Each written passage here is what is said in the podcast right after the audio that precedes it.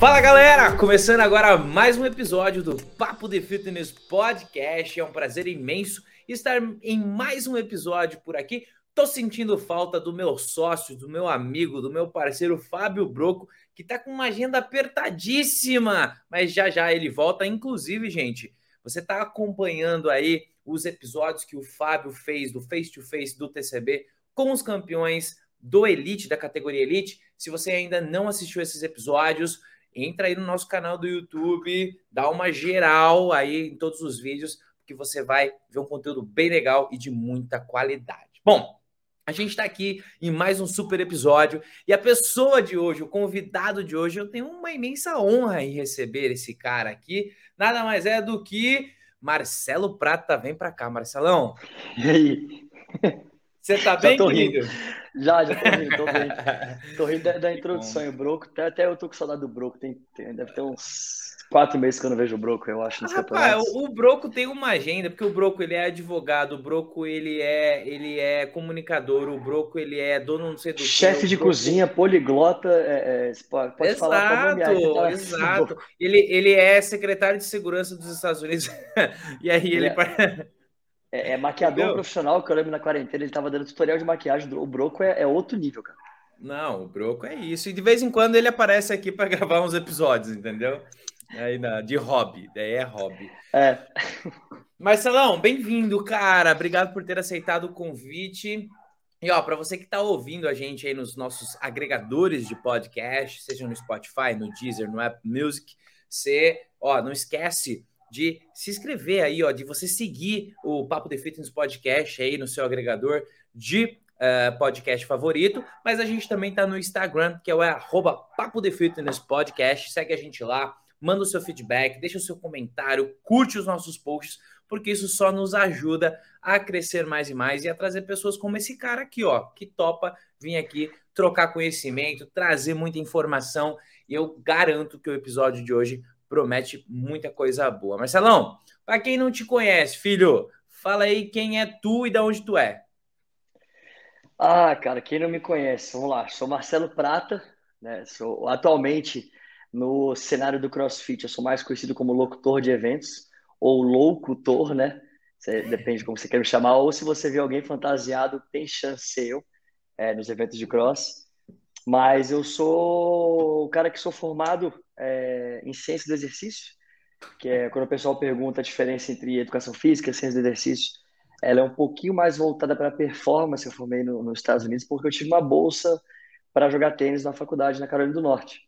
Então acabou conseguir fazer a formação lá. Lá é bem comum né, ter o estudante atleta, onde o estudante vem primeiro porque eles, eles é, é, priorizam muito a parte acadêmica, mas também mostram que você consegue ter porcentagem de bolsa pelo seu esporte, né? Então, eu, graças a Deus, consegui essa continuar a jornada do, do tênis juvenil né, nos Estados Unidos e voltei para o Brasil logo depois, em 2013, para continuar a jornada de treinador aqui, porque eu sabia que a carreira de atleta profissional era, era quase inviável por vários quesitos. Um dele é a parte técnica, né, mas um, um, dos, um dos maiores é a parte financeira mesmo. Bom, mas você, você tá falando assim, poxa, atleta, né, jogou tênis e foi para os Estados Unidos e se formou e em 2003 voltou. Cara, mas você, você é novo, né? Vamos, vai, quantos anos você tem?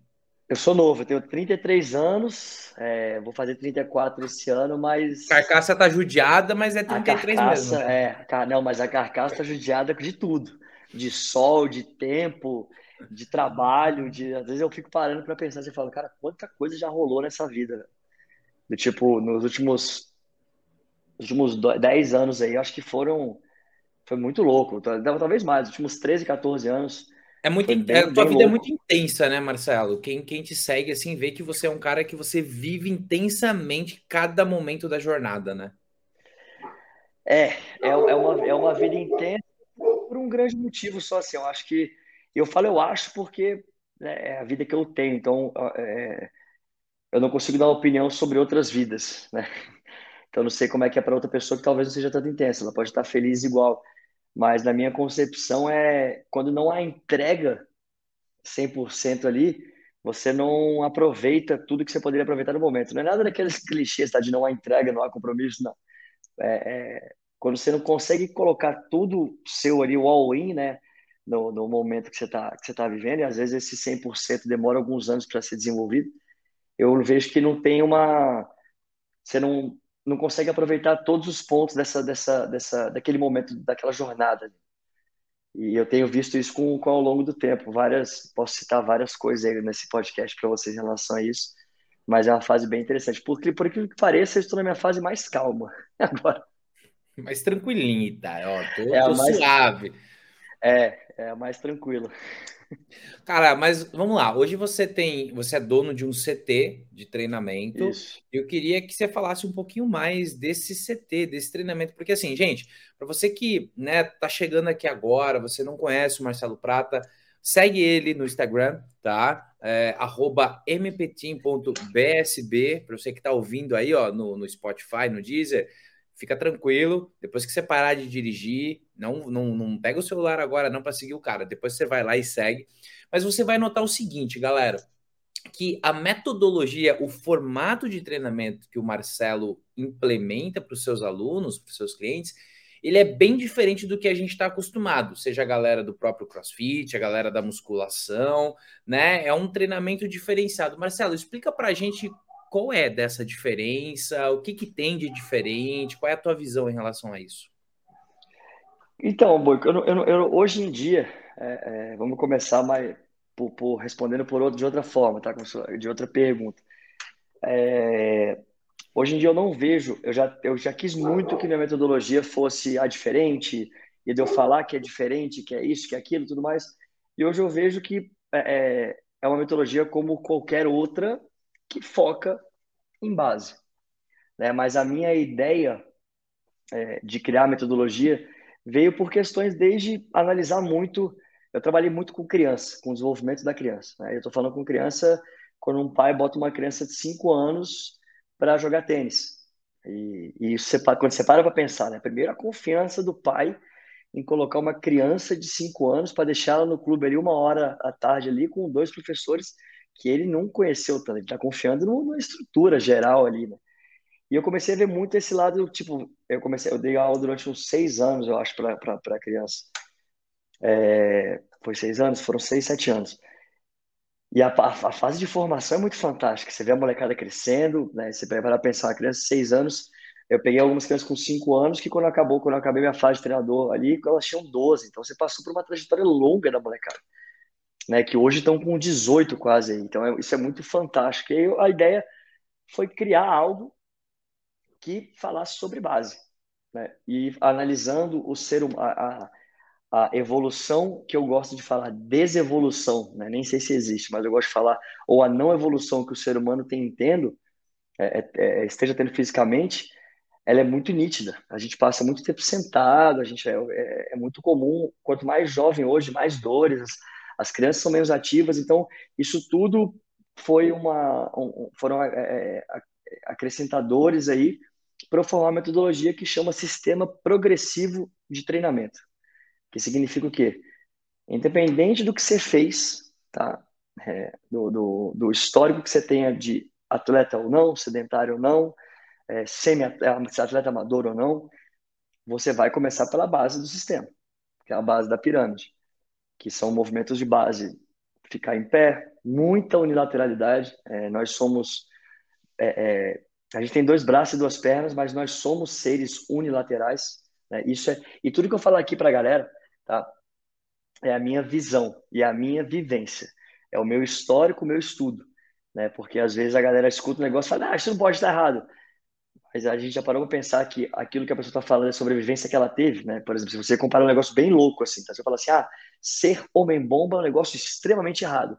É para nós, que a gente não cresceu com isso. E para quem cresceu e escutou isso a vida inteira, sabe? Então, assim, esse julgamento do certo e errado é meio duvidoso, né? Em relação ao, ao, ao crescimento e cultura que a pessoa tem. Né? Então, enfim, então só eu estou dando esse aspecto porque vocês vão escutar coisas que muita gente talvez não concorde. Mas eu já estou acostumado também, a gente lida é, mostrando o, o, o é, a porcentagem que eu tive em relação à melhora de alunos com esse sistema. Né? E a melhora que eu digo é naquele, na base.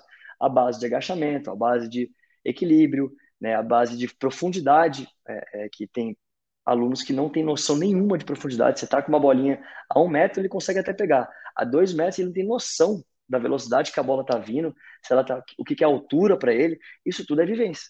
Então, isso tudo veio do treinamento com criança, né? E aí a metodologia foi criada nisso. E aí, com o tempo, conforme você vai diminuindo, a galera que está conseguindo ver aí, é, que está vendo o podcast, assistindo é, visual, né? Você vai chegando no topo da pirâmide, em cada movimento. E depois dessa pirâmide, eu faço o quê? Quando eu cheguei no topo, eu boto uma pirâmide ao contrário em cima, que aí é a criação de possibilidades.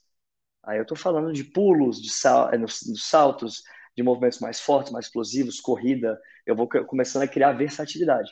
Mas eu tenho que estar com a pirâmide, cada base, cada pirâmide é uma base de um movimento, que você deixa ela bem, a pontinha ali é, o, a lapidação final. E você sempre volta para trabalhar essa base. Se você não se preocupar com a base, uma hora quebra. Né? Então, enfim, e é basicamente isso. Não tem uma definição fixa, que nem, por exemplo, eu acho muito legal a definição do cross, né? O cross, o cross depois a gente falar mais, mas para mim a, a, o cross é a metodologia que mais é, é, chocou, eu acho, o mundo de forma geral, porque o crescimento foi muito rápido, o, o a, a, a, aceitação pelas pessoas de grande maioria foi muito rápido, teve suas controvérsias, né? E, e tirou muita gente de casa. Começou as pessoas, por exemplo, fazendo amizades depois dos 30 anos de idade por conta de estar num ambiente de treino que elas realmente conversam. Porque na academia a gente não tinha tanto isso. Na academia a gente tinha a cultura e não é problema da academia. Foi a cultura que foi gerada pela academia. Sei que seu fone de ouvido, você faz sua série, tá no papelzinho, tá tudo bem. Ponto, era isso. Saca? Então, é, é, a minha ideia hoje é, é, não falar nada de negativo de outras metodologias, e sim que é, é, cada uma tem o seu os seus viés e o, o motivo que ficaram assim. E, gente, e todo mundo cresce junto. Tá show, né?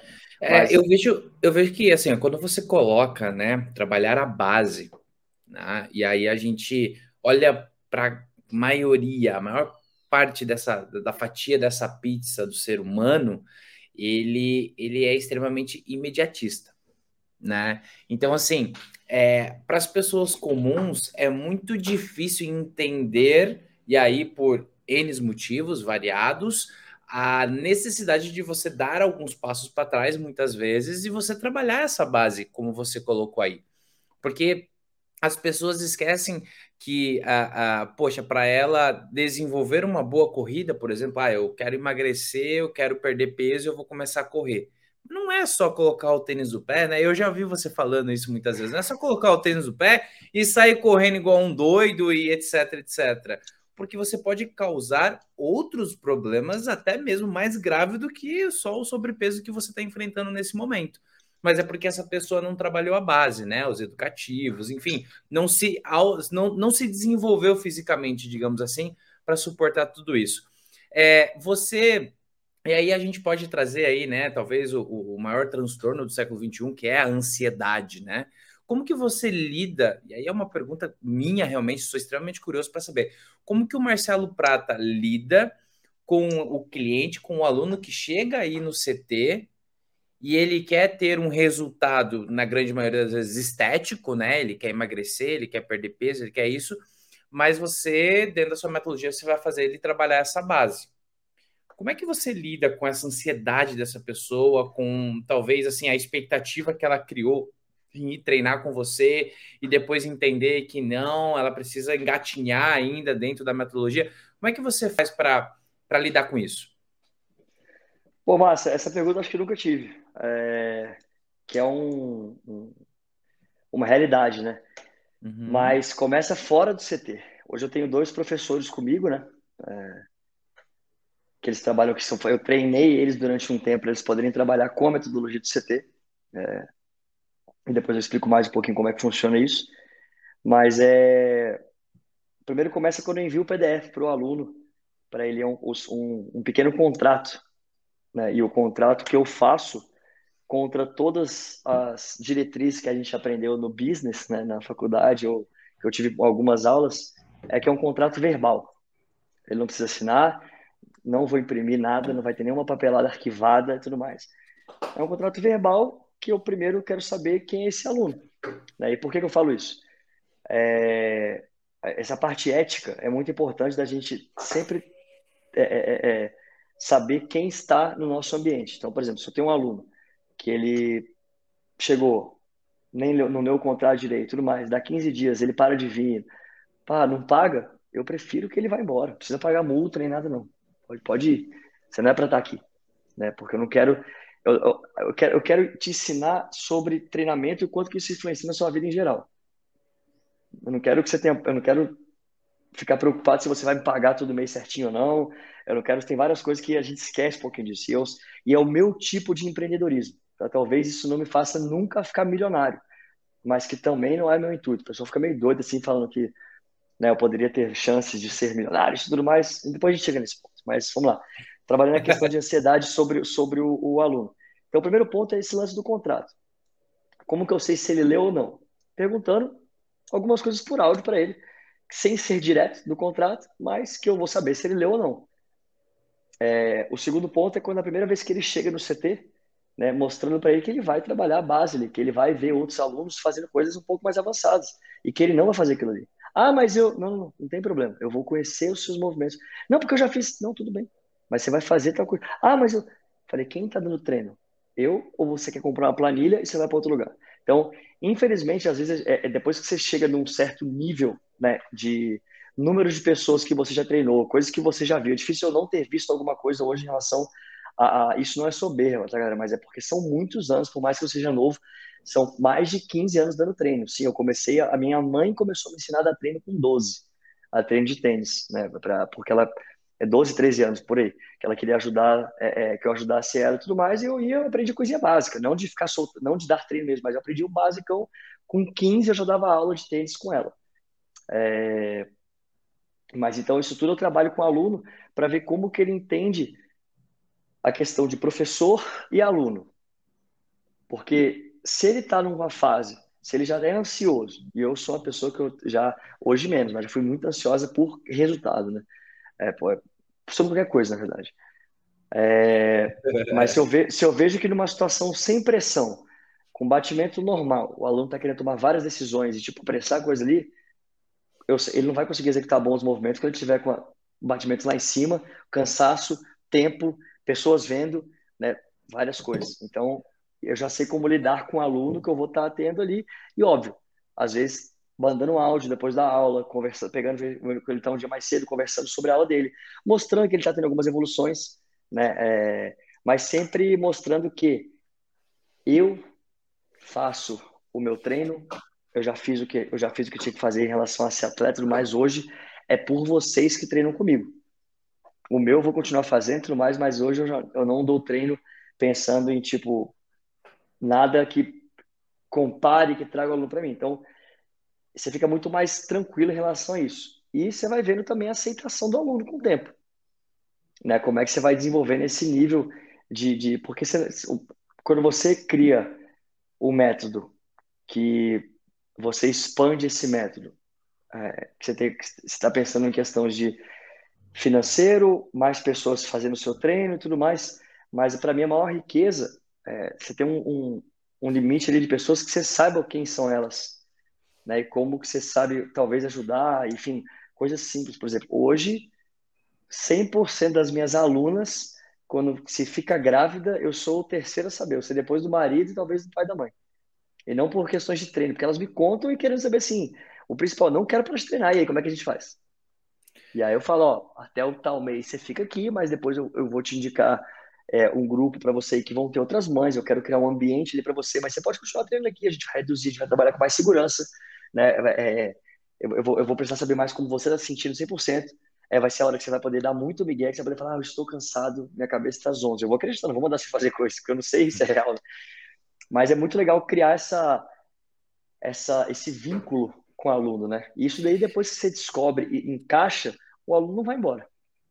E dentro dessa, cara, dentro dessa explicação que você, trouxe aqui pra gente, é, para mim é muito nítido o seguinte, Marcelo, você sabe que eu já abri trocentos box, já fiquei à frente de vários times e tudo mais, e para mim é o seguinte, cara, para mim ficou muito claro que o grande diferencial do MB Team, né, do Marcelo Prata, como treinador, é o serviço que você entrega na ponta. Quer dizer assim, o relacionamento que você desenvolve. Porque assim, cara, um treinador falar, eu conheço o meu aluno, Cara, se a gente for visitar tantas academias pelo Brasil, talvez 70% dos profissionais não sabem o nome do aluno, não sabem qual é o objetivo específico daquele aluno, não sabem dizer se aquele aluno tem alguma lesão, alguma protusão, algum problema né, limitante, porque na verdade é sobre volume, é sobre quantidade e não sobre qualidade. Né? Então, assim, poxa, eu, Daniel, sinceramente, eu conheço poucos, seja boxe e crossfit, academias, CTs, enfim, é, que fazem uma avaliação biomecânica, por exemplo, em cada aluno, antes de prescrever um treino. Né? É, eu conheço poucos lugares que fazem isso. E você trazendo essa explicação do eu vou conhecer a pessoa, por mais que ela me fale que ela tem um histórico, né? O histórico de atleta. É, não, eu quero ver na prática se ela realmente consegue desempenhar isso. Porque se, se no primeiro dia ela conseguir desempenhar isso, eu tenho certeza que você vai jogar ela para o próximo nível, de certa forma. Se ela dominar uhum, toda é. aquela base, né? Você não vai ficar segurando a pessoa ali, porque não faz sentido, né? Cara, fenomenal. Assim, para mim, bato palmas de pé para isso, porque o serviço. E aí, às vezes, as pessoas falam assim: é, ai, mas é, eu não consigo cobrar mais para as pessoas treinarem no meu espaço. Eu não consigo ter uma mensalidade XYZ, mas por quê? Porque você, na verdade, não está entregando, não está gerando valor através do serviço que você vem entregando. Né? As pessoas não acreditam que, que custe aquele preço treinar no seu ambiente, treinar com você. Mas é porque Sim. falta serviço, cara, falta relacionamento, falta o senso comum ali de você estar tá próximo, conectado com as pessoas entendeu? E que bom que as tuas alunas, que nem se trouxe o exemplo da, da gestante, né? Elas te Sim. contam aí, porque, pô, tem, tem, tem professor que nem sabe, a aluna sumiu, teve o filho, e daí, quando ela volta a treinar, que ele fica sabendo que ela engravidou e tudo mais. Então, pô, parabéns por isso, cara. Valeu, valeu, Boico. É, é que eu, assim, até linkando os dois temas, né? Que estava, que estava falando, tanto a ansiedade é, o momento que a gente vive há alguns anos é, e esse lance do, do empreendedorismo, né? Eu nunca vou deixar de ser professor. Por mais que eu seja um empresário, eu tenho que admitir isso, eu não gosto de ser tratado como empresário, porque, na verdade, professor vem antes. É que nem atleta, estudante atleta que eu aprendi nos Estados Unidos. Né? Então, a partir do momento que eu, que eu comece a, a, a preocupar muito com a parte financeira é, e essa expansão para eu aumentar meu, talvez eu não sei o que eu precisaria mais é, agora, mas aumentar meu fluxo de caixa para ter mais dinheiro para não sei para quê, é, é, que eu precisaria disso, não é porque é simples, cara, galera. Eu fico vendo assim em relação à venda. Quando começou online, mas eu tive muita proposta de dono de site, pessoas que montavam coisa, vindo falar comigo, tudo mais, você tem que fazer, blá, blá, blá. Eu falei, cara, para para ver na educação física hoje. A galera tá se humilhando para vender aplicativo por R$ 9,90. R$19,90. Você acha que por R$ 9,90, R$19,90 alguém vai entregar realmente o que ele entende? A galera está querendo vender 200 mil cursos para fazer 400 mil reais, para ter grana. E isso, isso eu acho que é um. É, é, é, é, galera, é, o que entendam que é minha opinião, não é contra ninguém. Se você fez e ganhou grana, você está feliz, pô, isso é fantástico.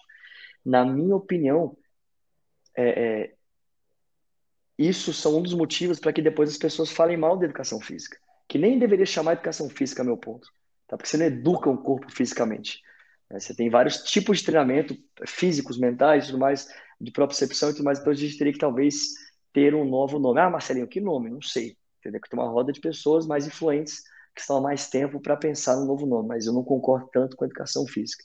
Mas, enfim, é, a gente está numa era que o motivo que a galera fica mais ansioso para ter resultado é que tudo que você vê tem informação.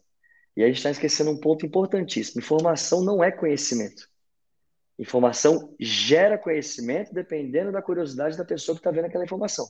Então, se eu ver lá a informação, é, tomar 5 litros de água por dia te ajuda a emagrecer. Eu tenho duas opções: começar a tomar 5 litros de água por dia e ver se eu emagreço, ou pesquisar o porquê que disseram isso e ver se isso é verdade. Ir atrás, conversar com o nutricionista, saber a opinião e tudo mais. Mas tem duas opções. Aí o cara toma 5 litros de água e começa a ter problema pra, de, de, de, de, de, de hiperidratação, hipoidratação, né, que você pode falar assim, é, é ou problema para diluir essa água todo o sistema, ele fala, pô, mas eu vi o anúncio, mas ninguém falou assim, você tem que tomar lipiciclina. Deixaram o anúncio, você fez o que você quis. Né? E aí começam a culpar. Então, assim, e tudo que a gente vê hoje é a galera vendendo corpo, né? É a galera vendendo a metodologia e tudo mais, é a galera falando verdades do tipo, porra, tô vendo uma, uns caras na internet que nunca foram atletas, nunca treinaram ninguém, nunca foram dono do seu próprio negócio em relação ao treinamento, falando verdade sobre treino, que eu falo, bicho, de onde que vem isso? Saca? Você nunca. De, de onde que veio essa ideia mirabolante sua que você botou aí? Isso é o marketing. Então, esse, é, é, é, esse marketing, ele está muito perigoso para as pessoas, porque as pessoas estão querendo resultados, elas estão querendo em 30 dias. O que eu trago para aluno que vem com, essas, com, essa, com esses pontos, né? A primeira coisa que eu pergunto é a idade. Você tem quantos anos? 30. Beleza. Você está quantos anos sem fazer nada? 30. Nunca fez nada. Então, beleza. Então, vamos colocar aqui no quadro. Eu trago ele para o quadro. É uma, tipo, aula mesmo, para não é, para tentar ser menos... É...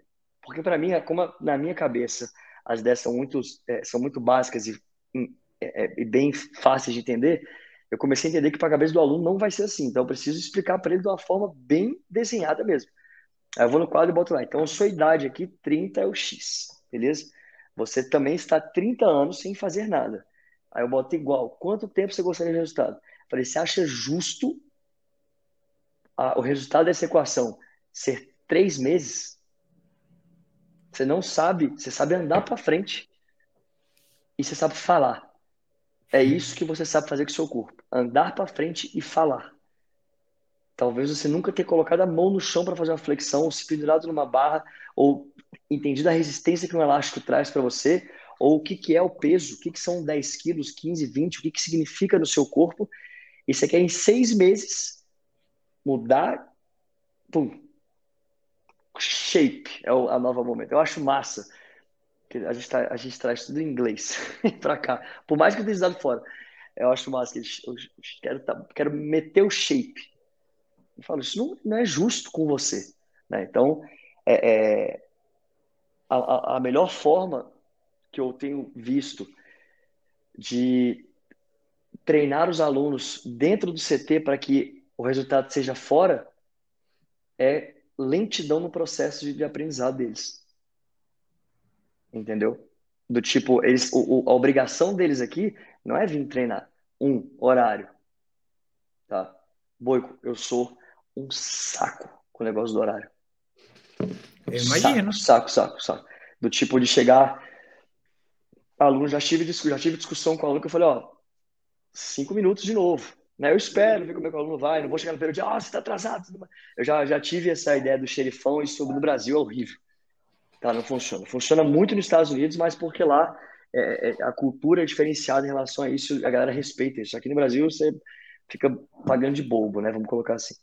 Mas dá umas três, quatro aulas e fala, ó, três, quatro aulas já seguidas, cinco, seis minutos.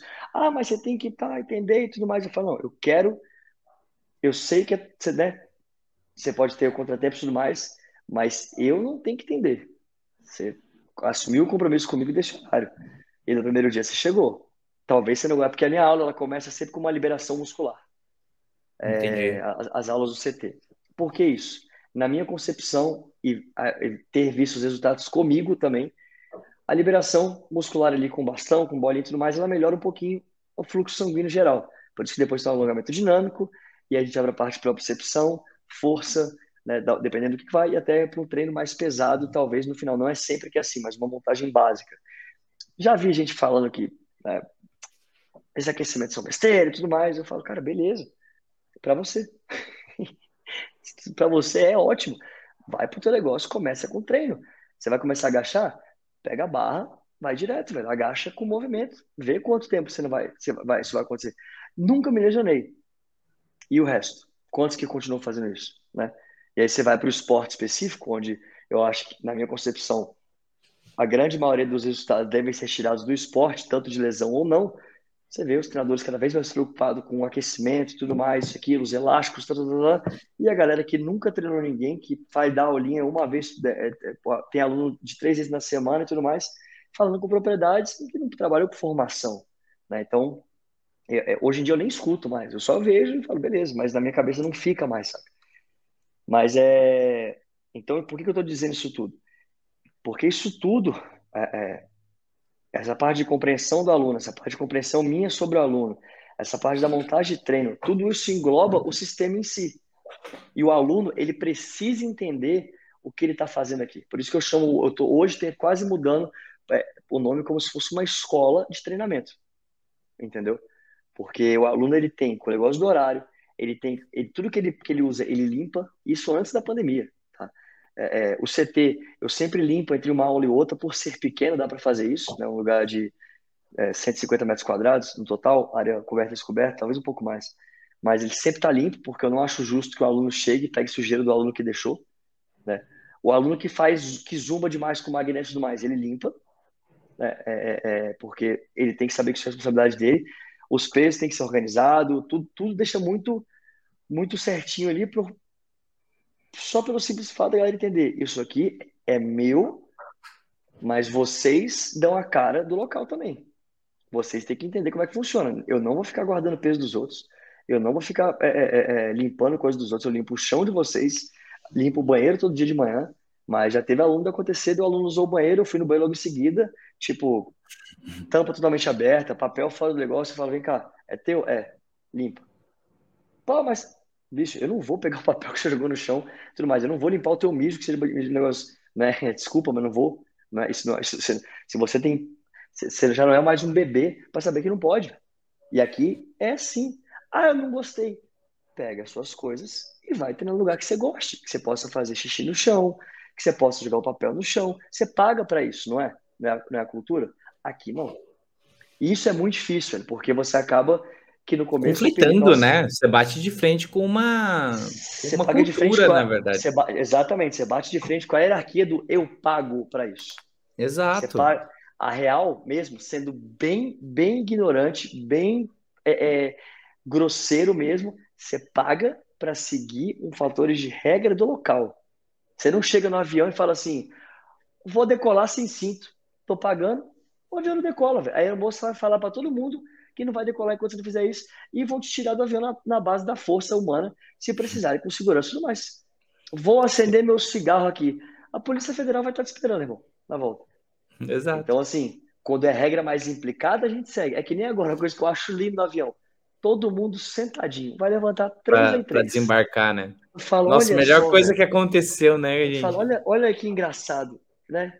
Para a mulher não ficar gritando lá. E tem uns que ainda falam assim, ah, vai embora. Tá Mas você vê que depois que impuseram fortemente uma regra e tudo mais, é, eu não tô falando, eu, galera, eu não tô falando de concordar ou não, porque isso, eu só estou falando sobre a regra. Como, da forma que foi imposta, olha que bonito. Porque tu não quer passar vexame no avião, né, irmão? Então, assim, é, isso tudo são, são coisas que eu, eu sou um cara que observo muito e trago para cá para melhorar aqui. Né? Então, por exemplo, ah, hoje tinha, em dia. Você falou do avião, cara, eu lembro. Pô, o, o, avião nem tinha tocado a pista direito, já tinha gente pegando a mala aqui, atropelando o outro Não, que tava na frente. Você, você quer, ver o efeito, quer ver o efeito dominó no avião? agora não dá para fazer mais, que a galera não tá fazendo, mas antes era quando pousou, deixa desacelerar, aí faz assim com o cinto, ó tem, só finge que tirou o cinto. Aí você escuta, tem, tem, tem, tem. Galera, todo mundo tomando coragem para tirar o cinto também. Uhum. Mas é, é, hoje até me pergunto assim, quais cursos você faz, né, e tudo mais. Hoje eu, eu leio, não tanto, leio bem, mas não talvez quanto para o normal, né, do, do, do que pelo menos postam. É... não o normal assisto... da, da rede social. É, assisto muito.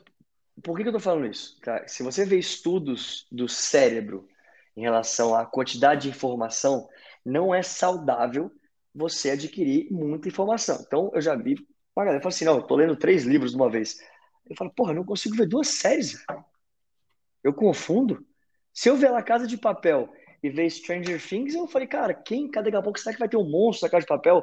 Ou vai ter o Arthurito no Stranger Things? Eu já confundi o que eu tô vendo. Eu não, não lembro, né? Eu sempre, então, assim, isso eu vejo que é o... o, o vou, vou, mostrar aqui, né? Vou, vou colocar é, aqui não, e tal. Eu sempre digo que a rede social aceita tudo, né? É, isso é muito perigoso. Isso tá junto, tá ligado ao que a gente estava falando de ansiedade. Isso gera muito. Sim, né? total. Porque, porque daí você... Você segue o cara lá, né? Que pô, você é fã lá do XYZ, né?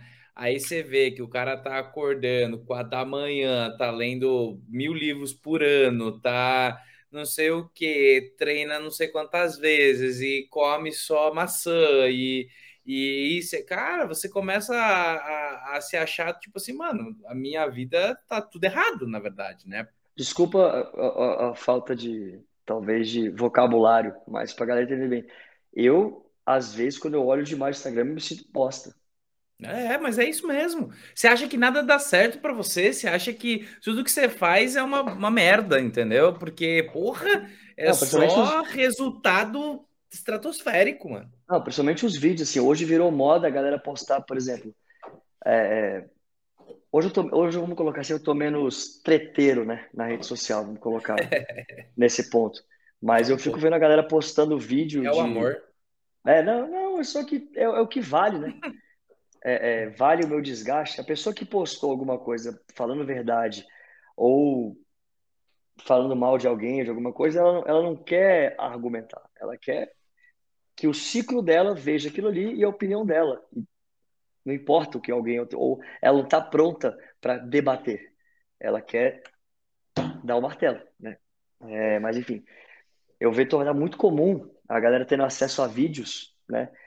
De pessoas que são que treinam para grandes performances, que os caras fazem um vídeo insano, cara. E aí os caras estão postando e falam assim: isso daí não adianta de nada. Uhum. Isso daí podia passar para o iniciante para ver se ele não machuca e tudo mais. Aí eu falo, cara, primeiro, você conhece o histórico do maluco? Sabe de onde que ele veio, por que ele está fazendo isso? Porque se você parar para pensar, para que uma pessoa entra na ginástica então para ficar dando salto mortal triplo?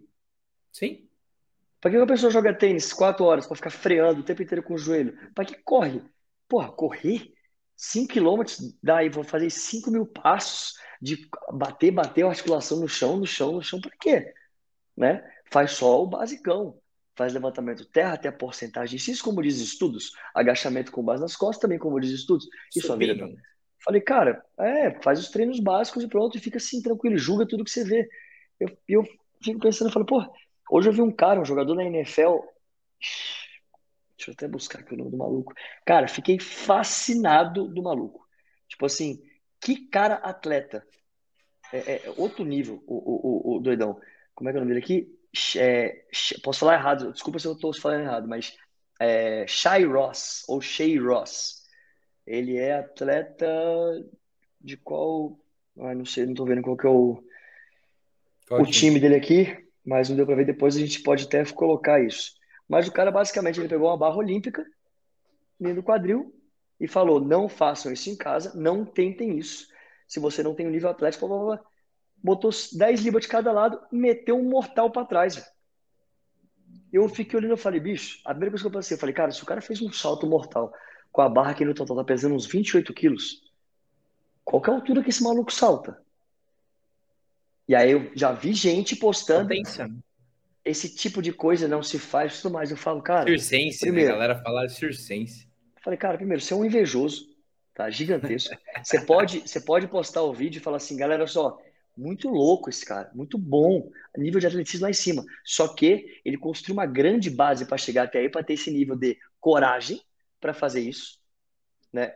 De firmeza de treino para poder fazer isso, tá? De longa data de histórico de treinamento e tomada de decisão, irmão. O cara pode falar assim, cara, se, se eu me machucar aqui, só que o esporte é isso. Para quem não conhece alto rendimento, tem várias tomadas de decisão que você faz em relação à tomada de decisão, por exemplo, vou passar o Natal com a minha família ou não? Né? Simples. E assim como no treinamento. Então, assim, e aí você pode alertar pessoas que isso não é para qualquer um. E não vai ser porque você pode atingir um nível, talvez o seu nível de treinamento nunca chegue à metade do nível de um cara desse. Agora, ir lá, postar e falar mal, assim, o cara nem sabe que você tá falando dele, saca? A pessoa não tem nem a coragem de chegar e falar mal do maluco na frente dele. Fala, fala assim, não, vou te, vou te mandar uma mensagem, ó. Você postou um vídeo horrível, não se deve fazer isso, mas... Eu falei, eu é isso então que a, gente, que, que a gente aprende? E aí as pessoas vindo lá e falando assim, nossa, muito bom você acertar, é um absurdo. Eu falo, cara, nível de atleticismo, pega os caras do parkour, né, por exemplo. É, é, e uma coisa que é muito. Eu já vi um, um, um, um, treinador falando uma vez que eu achei muito bacana, que ele falou, ó, a gente está vendo agora uma era onde as pessoas, os caras estão treinando fora de ginásios, de barras e tudo mais, eles estão atingindo um nível tão surreal que deveria começar a fazer pesquisas sobre o nível de atleticismo dessas pessoas, porque o primeiro mortal duplo parado, saindo do chão, foi feito por um atleta de tipo parkour, né? Na grama. O cara parado na grama, sem tablado, sem proteção, sem colchão, sem um, um treinador ali para jogar um colchão caso ele fosse cair. Ele fez um mortal duplo na grama. Então, assim, na ginástica, eu não sei, eu não sei se teve algum ginasta que já teve a coragem de executar, porque a ginástica é muito regrado, né? A forma que você segue a, a, a linha do tempo deles ali. E que eu acho fantástico. Só que você vê os caras da calistenia, os caras tops do mundo, você fala, velho, você olha para a barra que os caras estão fazendo, a barra que está envergada. E aí os caras fazendo rotação na barra e saindo de mortal duplo de uma barra. Já teve um cara que eu já vi saindo de mortal triplo, caindo com o pé na areia. Caraca! Assim, não é, é tipo assim, se não tem um treinador para jogar um negócio, porque normalmente os caras fazem isso saindo pro fosso. Porque o fosso, eu já fiz ginástica para corrigir movimento meu de calistenia. É, no fosso, você pode cair de braço aberto, de costas, enterrar de cabeça, de em pé, você cai. E aí você vai fazer várias vezes, quando você começa a cair um pouquinho em pé, você bota um colchão muito macio para não dar problema, e aí você vai criando a coragem vai fazendo, né? O seu corpo vai entendendo mais, até você vai começando a melhorar a sua visão e tudo mais. Só que os caras fazem isso na rua, velho. E aí vem alguém criticar e falar assim. Na cara e na coragem, né? Cara, isso é assim, tipo assim, é, é, tipo, quando eu paro pra pensar, uma coisa que envolve muito alto rendimento é a sua tomada de decisão, sua solução de problemas em relação ao esporte e o quanto você expressa seus medos. Se você pegar as grandes biografias do tênis, por exemplo, os caras falam, cara, medo vai e vem o tempo inteiro. É só que eu já treinei tanto que eu sei lidar ali com o que eu tenho que fazer, e não com o que eu não sei fazer. Então, quando eu tô com medo, eu faço o básico, eu sei. E falar ah, interessante, porque quando eu tava com medo no tênis, eu fazia, eu acho eu, eu alucinava achando que ia fazer as coisas mais maravilhosas do mundo. Eu achava lindo fazer isso e suava, né? E, e aí você vai vendo a questão do, da importância do treinamento e tudo mais.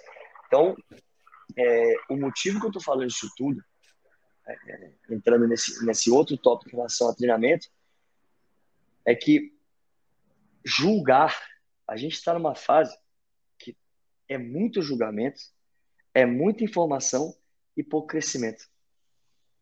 Saca? Então, assim, e aí você para, e eu tô falando que, pô, a gente podia, a gente tem que andar junto. A musculação, ela tem que andar junto com o CrossFit, ela tem que andar junto com o meu sistema, ela tem que andar junto com o Pilates. A gente tem que trocar ideia, a gente tem que saber mais como é que é um outro para poder né, ver, pô, esse cara que eu acho que ele podia, velho, ao invés, imagina que você é dono de uma, imagina que você é professor de musculação. Eu tenho conhecimento básico de musculação bem para treinar bem atletas. Mas, por exemplo, se você falar, Marcelo, você treinaria um bodybuilder? Não, eu não tenho ideia de como que eu vou treinar um bodybuilder. Como é que são as, como é que são as séries? Como é que são as base, né? Como, é, exato. Qual, qual, o movimento que ele faz? Estímulos. O cara sabe treinar, o estímulo, a fibragem que o cara quer atingir no corpo dele, o nutricionista vai ter que estar junto. Eu não tenho ideia. Né? É, é de qual, qual máquina para qual máquina que eu vou. Eu, também, é também é uma progressão que eu vou atingir ali. Mas eu começar no supino, eu estou trabalhando mais parte do peito. Eu vou para qual máquina depois que pega peito? Não sei, não tenho ideia, né? Não sei. Então, não iria mais, gostaria de saber. Mas como que a gente vai andar nisso, nesse ponto, né? É tipo assim, ah, o que, que é o funcional? Cara, funcional é um treinamento corporal, né? Onde você desenvolve mais funcionalidades do seu corpo. Você pode usar mais acessórios livres, mais seu corpo, né? Mas de uma forma que seja funcional, movimentos mais variados, né? Fora da academia. Por isso que começou o funcional. Você fica mais livre das máquinas. Isso não é melhor, isso não é pior. Isso não tem questão. É questão que é uma metodologia para isso. Ponto, tá? Ah, é porque estou gastando muito dinheiro com máquina. Eu acho um absurdo uma máquina custar tanto e tudo mais não faz academia. Ponto. Tá bom. Faz tua, faz tua parada. Não, não e, negócio... e, isso que você falou agora, a gente, eu, eu ouço muito dono de academia falando isso também. E aí, às vezes, dá vontade de falar assim, tá, mas você tem noção do, do, de quantos profissionais estudaram uma vida inteira biomecânica para desenvolver essa máquina, né, para fazer o exercício corretamente, etc, etc. Tipo, cara, isso tem um valor né? O, falando de custo de máquina, de comprar equipamento, né? Sim, então, sim, com certeza. Tem, e tem muito profissional que critica isso também. Enfim, a gente poderia ficar aqui, né, tipo, falando vários pontos né, de, de, desse quesito, assim, porque é, é, o preconceito das pessoas sem ter uma argumentação com base, né? Porque é isso, eu vou criticar algo quando eu tenho base sólida para fazer uma crítica e que seja uma crítica construtiva também. Né? Eu vejo que a maioria das pessoas, é como você falou, tem muita informação por aí. Ah, eu vi um vídeo, eu vi um Reels, ah, eu vi um TikToker, ah, eu vi um fulano de tal faz assim.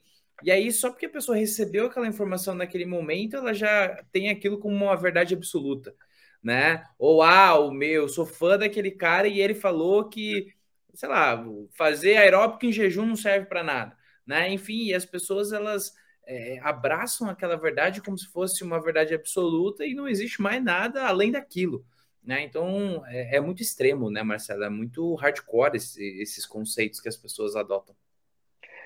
É, a crítica, vou te falar, já fui um cara que já, já fui muito invejoso, eu acho, né? De tipo, ver uma coisa, ao invés de eu entender o que aquilo significa para mim, é, a primeiro sentimento era da inveja, e é difícil, né? Essa reconstrução que eu trabalhei do Marcelo nos últimos quatro anos foi bem dolorosa né? é, uhum.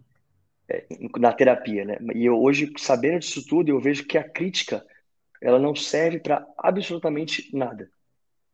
Se você não trabalha com aquela pessoa, tá? Se você não vai ajudar aquela pessoa né, a melhorar o que é dela, porque se você só vai criticar para engajar para criticar, para fazer. Sua crítica não vale de nada. Sua crítica ela é Exato. maléfica. Sua crítica gera repúdio, gera ódio, tudo mais. E isso não é bom. Entendeu? Para o que a gente chama de educação física, isso não é bom. Então, faz o seu. Faz o seu muito bem feito, velho.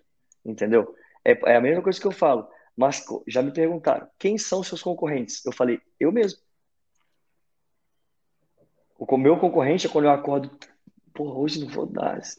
Cara, que preguiça que eu tô de dar aula hoje, meu Deus do céu. E aí, se eu não conseguir sair desse estado, eu posso perder aluno pelo mau dia dado de aula. Cara, Você se prejudicou. Tem, mas tem um crossfit do seu lado ali, cara. Os caras botaram tudo ali no negócio, nossa, absurdo, negócio grandão e tudo mais. Eu falei, bicho, o cara que quer fazer crossfit, ele vai pro crossfit. E eu quero que ele se dê bem lá. Porque eu conheço profissionais fantásticos do cross.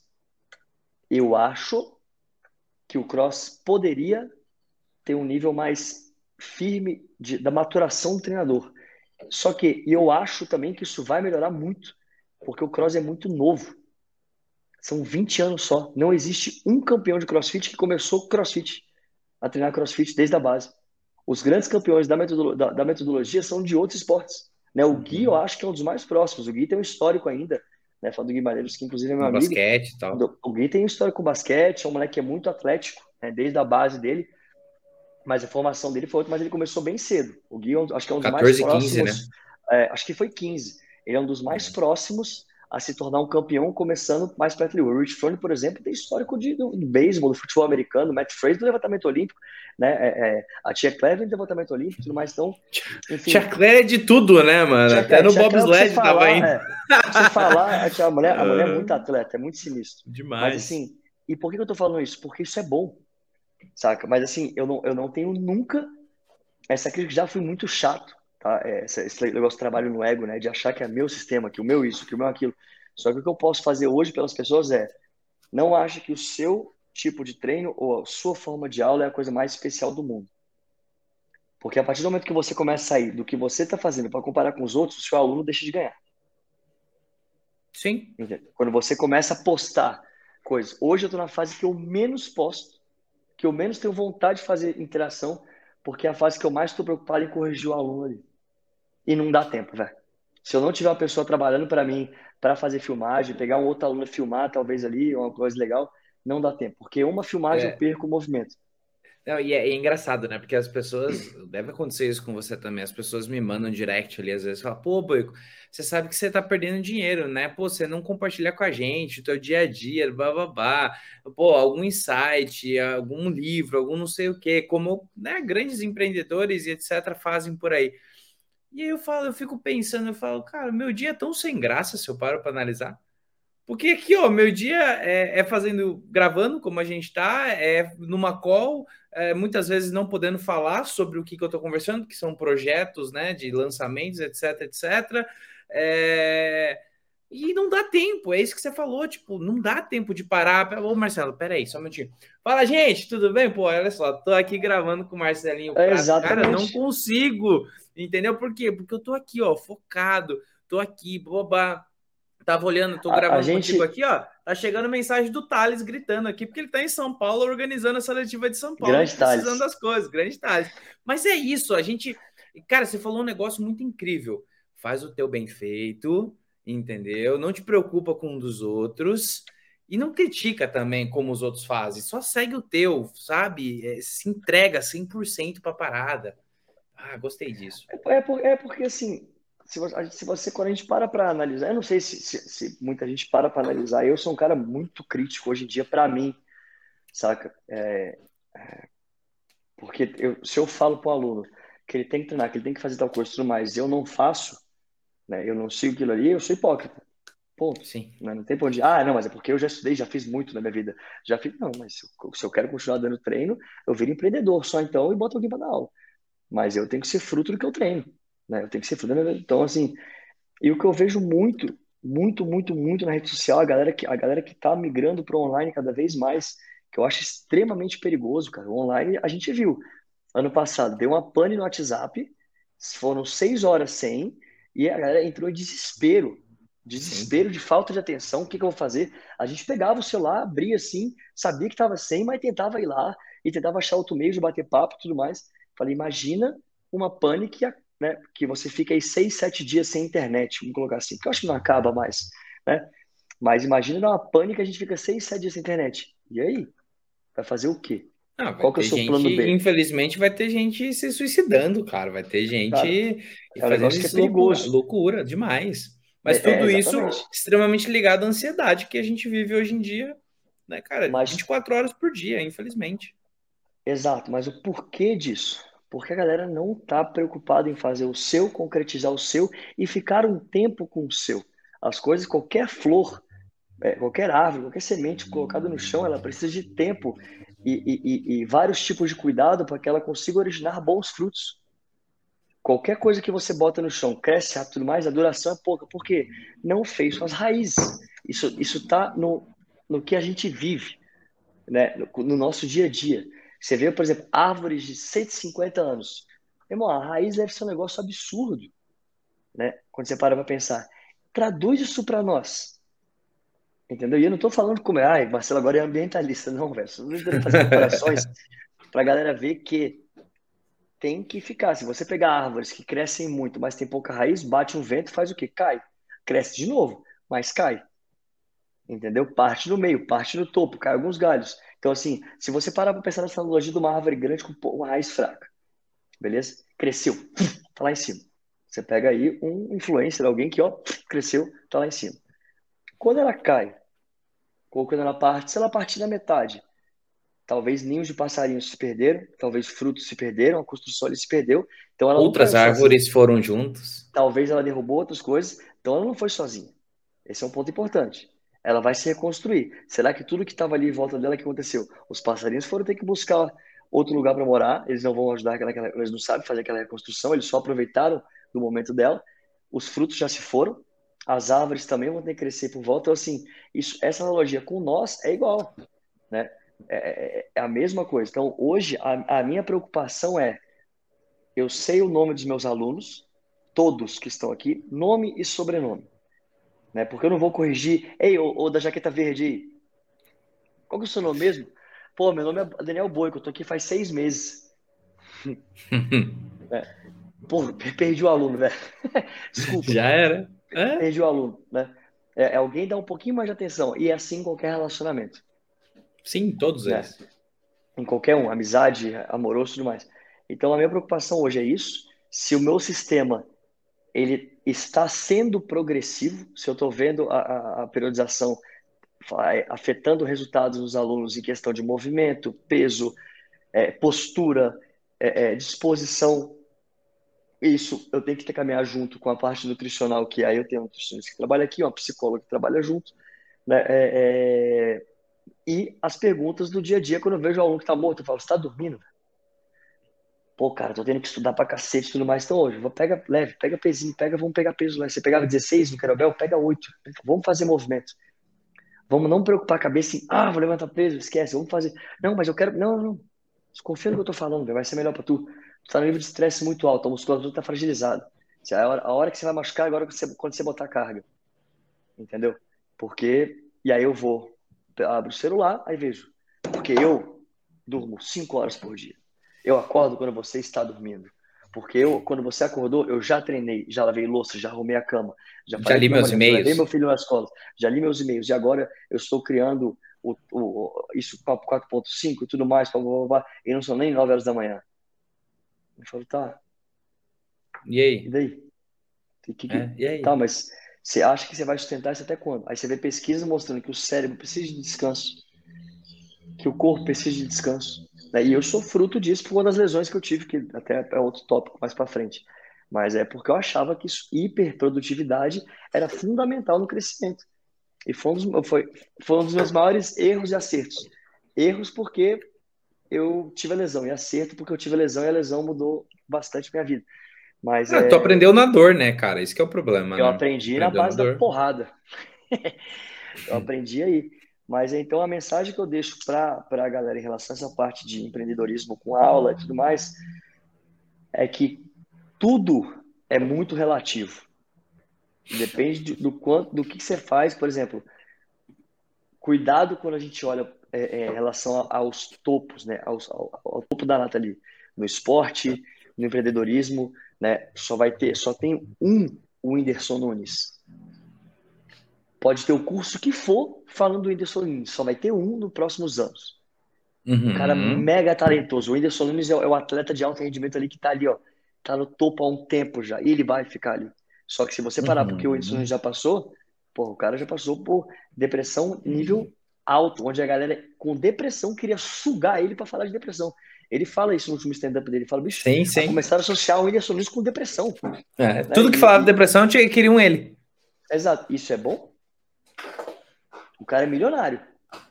Isso é bom? Claro que não. Isso é, isso é sucesso? Depende do seu conceito. Se cara, é... teve um teve um corte de um podcast que ele participou. Quem sabe um dia a gente traz ele aqui. É... mas ele, ele falou assim: pô, eu tenho tudo. Eu tenho dinheiro. Eu tenho isso, eu tenho aquilo. Mas eu não tô feliz. Eu não sou feliz. E aí até a, a, a lá falou: você não é feliz? Tipo assim, porque para as pessoas, as pessoas ligam culturalmente muito isso.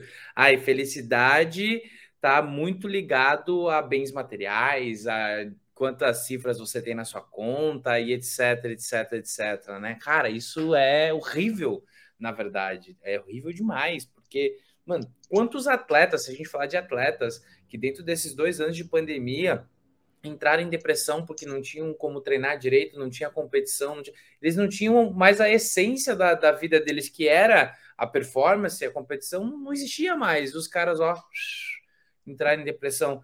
Então, pô, acho que, assim, tudo isso que você está trazendo, Marcelo, cara, é uma lição incrível.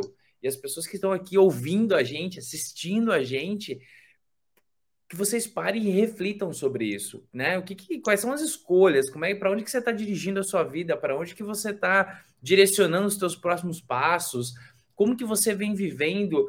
Porque é aquela aquelas frasezinhas, né? Tudo passa, mano. Tudo passa. O dia passa, a água passa, a uva passa, tudo passa.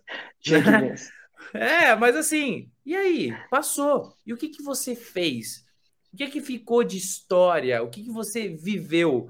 Porque você está vivendo ou você está sobrevivendo? Na minha opinião, quem vive muito nessa. Eu já vivi nessa loucura também, cara, de meu, vou trabalhar 14, 16, 17 horas por dia, é pai, pai. Cara, teve uma época da minha vida que eu dormia 4 horas por semana, Marcelo.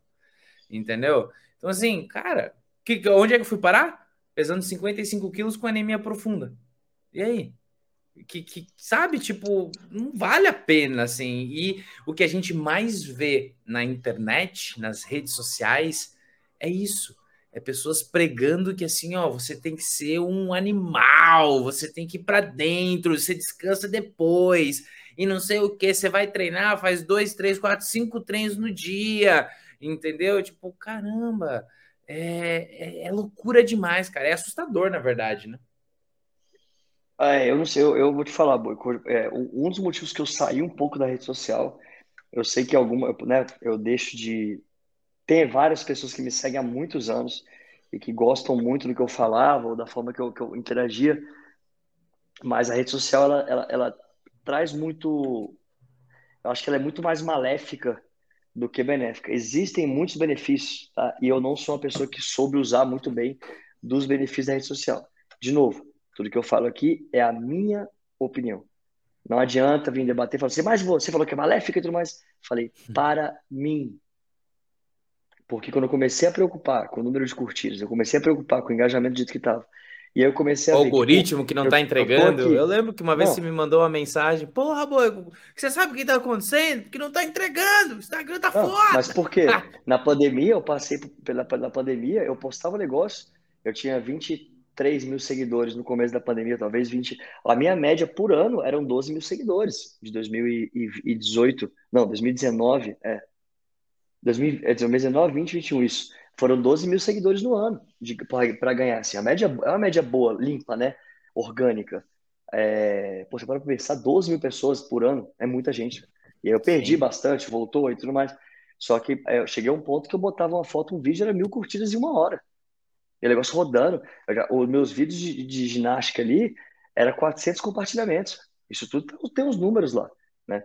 Só que aí que começou a rolar o negócio do algoritmo, o Instagram começou a ver, pô, esse cara aí, eu tô no IPTU do Instagram, ele é orgânicozão, ele não paga nada e ele tem mais curtido do que a galera que tá pagando. Não.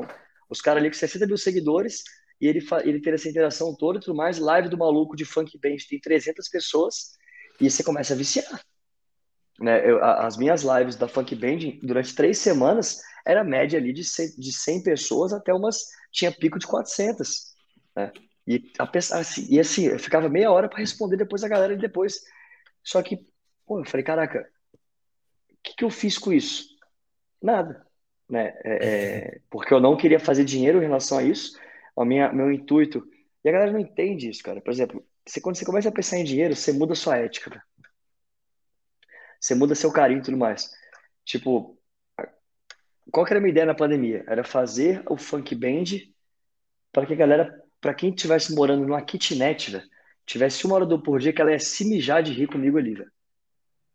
Entendeu? Que ela ficasse revendo depois, lembrando. Eu gravava, deixava gravar, talvez ela fazia depois. Então eu me fantasiava, me zoava e tudo mais. E eu tive gente querendo me denunciar, querendo fazer coisas, mas eu falei. A minha vontade de falar assim, o seu animal, você sabe o intuito que eu estou fazendo isso? Alguém já me perguntou o intuito que eu estou fazendo isso? Você já viu as arrecadações que eu faço em relação aos outros? Saca? Então, assim, aí eu comecei a ver que a rede, que a rede social é um lugar muito perigoso, de forma geral, né? E que, quando as coisas voltaram, a galera começou a deixar de me seguir. Eu, eu já, eu, se você parar de me seguir, eu pergunto, boi, o que, que eu te fiz você parar de me seguir? E aí, muitos falavam assim, ah, você parou de postar os conteúdos, cara. Aí eu perguntei, você já pagou por algum conteúdo que eu postei? Não. beleza. falei, falei, caraca, então assim, eu tenho que me matar de trabalhar, fazer várias coisas assim, em relação ao que eu tô querendo fazer, fazer para os outros, e tipo assim, vamos sorrir, velho. A pandemia já tá difícil demais, saca? Eu tô preocupado o dia inteiro, eu, tô, eu, eu, paro aqui porque eu, fico rindo de mim, porque eu não tô vendo vocês. Eu tô fantasiado, eu rio de mim no vídeo, né, das músicas que eu tô dançando, só tem eu vendo, e quando eu desligo, eu paro e falo, porra, massa. E vem a mensagem da galera e falo, beleza, missão cumprida mais um dia. Eu aguentei seis semanas de funk band todos os dias, de segunda a segunda, meio-dia. Todos Eita. os dias. Aí vem marca, que é associar e tudo mais. Fala, tá, mas o que a gente pode fazer para os outros aí, para a galera e tudo mais? Vamos fazer um, sei lá, uma arrecadação para sorteio. Não, pô, mas é porque a gente precisa vender. Falou, eu sei que você precisa vender, mas a gente, a gente fizer um negócio que a gente vai, pô, pô, vamos fazer essa live aí e vamos botar o, o meu número aí, a galera que quiser transferir uma grana para a gente comprar a cesta básica e a gente está agregando a marca.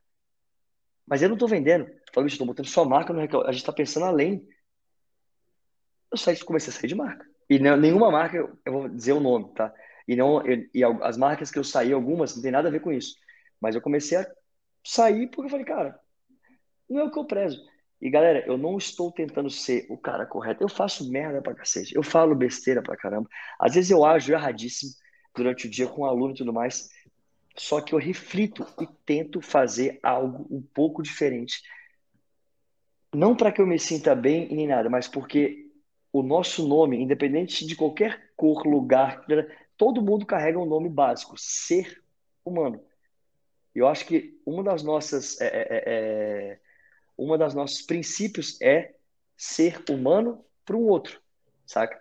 Então, é, é, é, só que eu estou me desvinculando de coisas que me afetam negativamente, porque, pô, quando eu vejo alguém postando ou falando de mim e tudo mais, eu vou te perguntar, o que, que eu te fiz? Né? O que, que tá rolando? Foi do jeito que eu falei? Foi o que, que, que, que tá pegando? E a pessoa não quer debater, ela quer falar.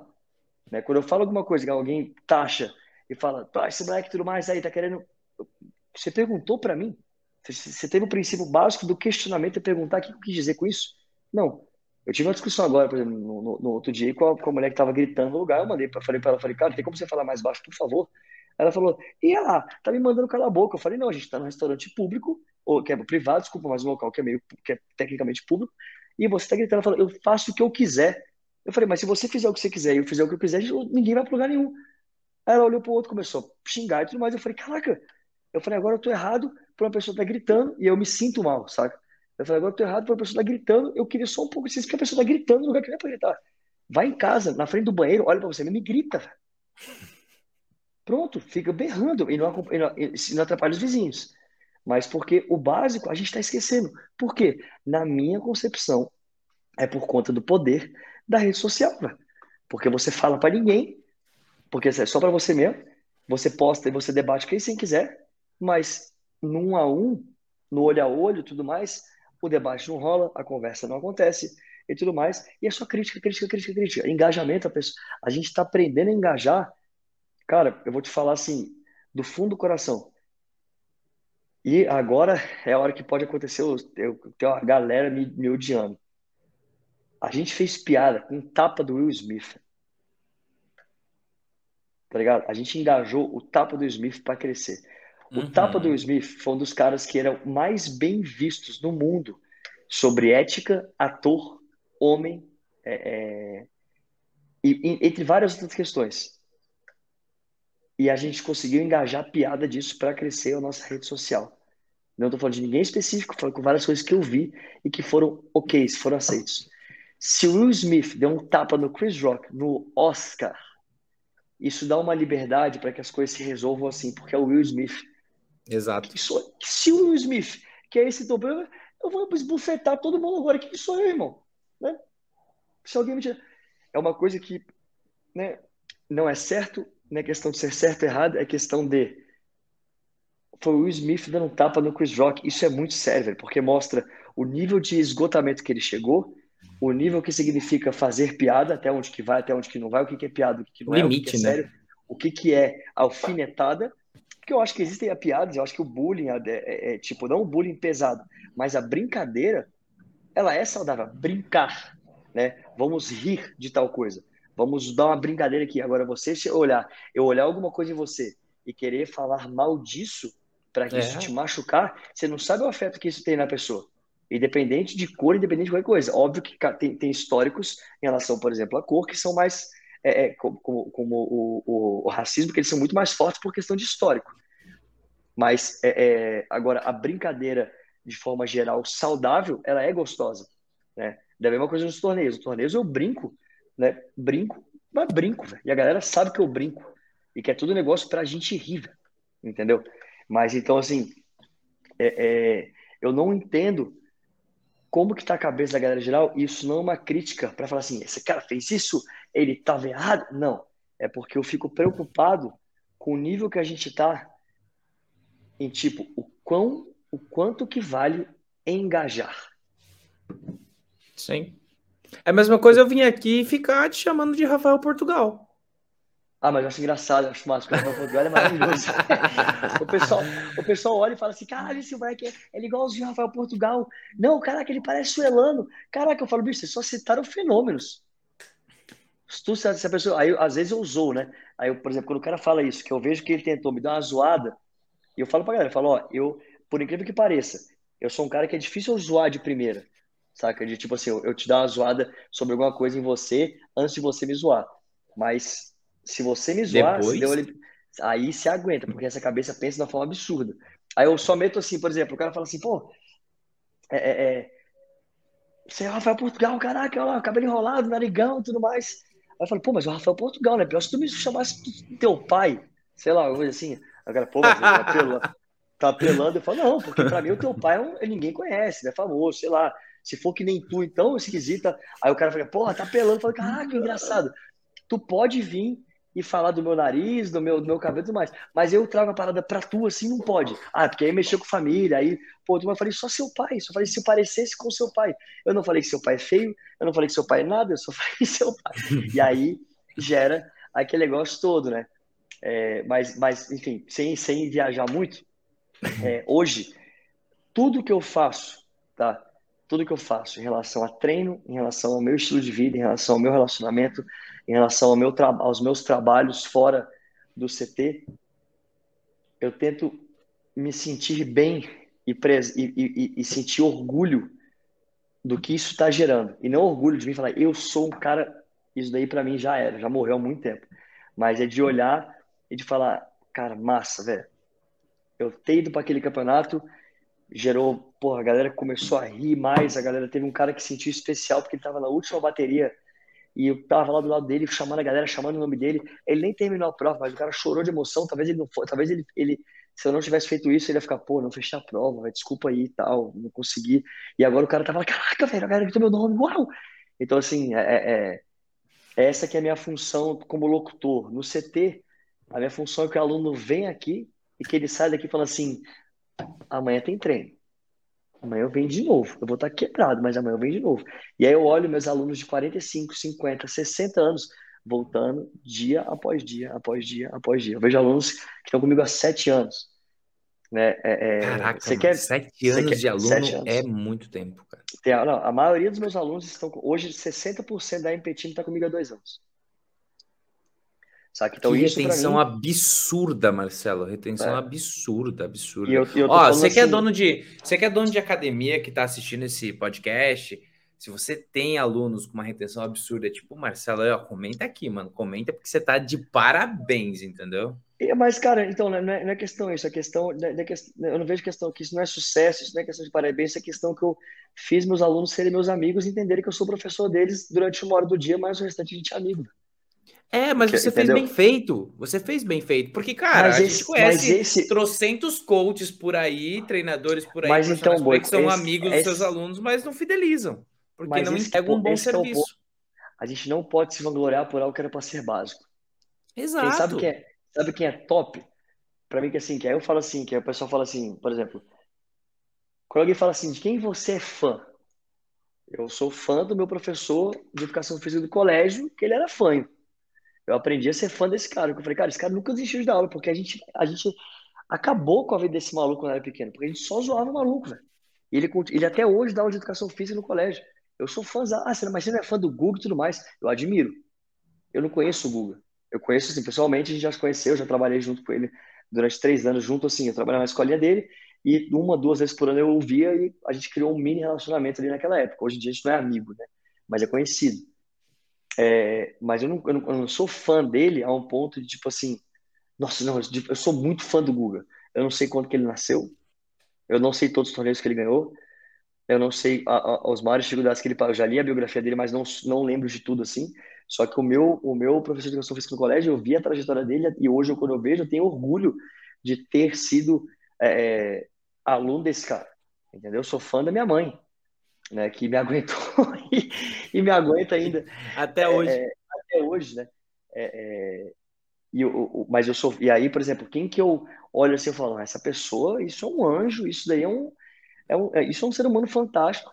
Essa galera que às vezes, tipo, para de trabalhar e tudo mais e vai cuidar de ONG em outro lugar, ou, sei lá, abdica o tempo total deles para não ganhar tanto, pra, ir, mas para cuidar muito dos outros saca? Porque o governo talvez não faz, a coragem que a pessoa, que, que algumas pessoas têm disso daí, Que nem a gente viu agora nas algumas tragédias que tiveram no Brasil, algumas pessoas que nem eram bombeiros tudo mais indo para lá para ajudar. Eu falo, isso daí eu, eu sou assim, eu falo, cara, isso daí é um anjo, porque envolve muita coragem e você não se preocupa com o que é seu.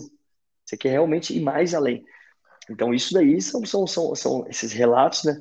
Que a gente vai vendo e lê às vezes um pouco, ou vê um vídeo e tudo mais, que eu falo eu tenho as coisas, mas eu não, eu não me vanglorio é, por fazer muito bem feito o básico, saca?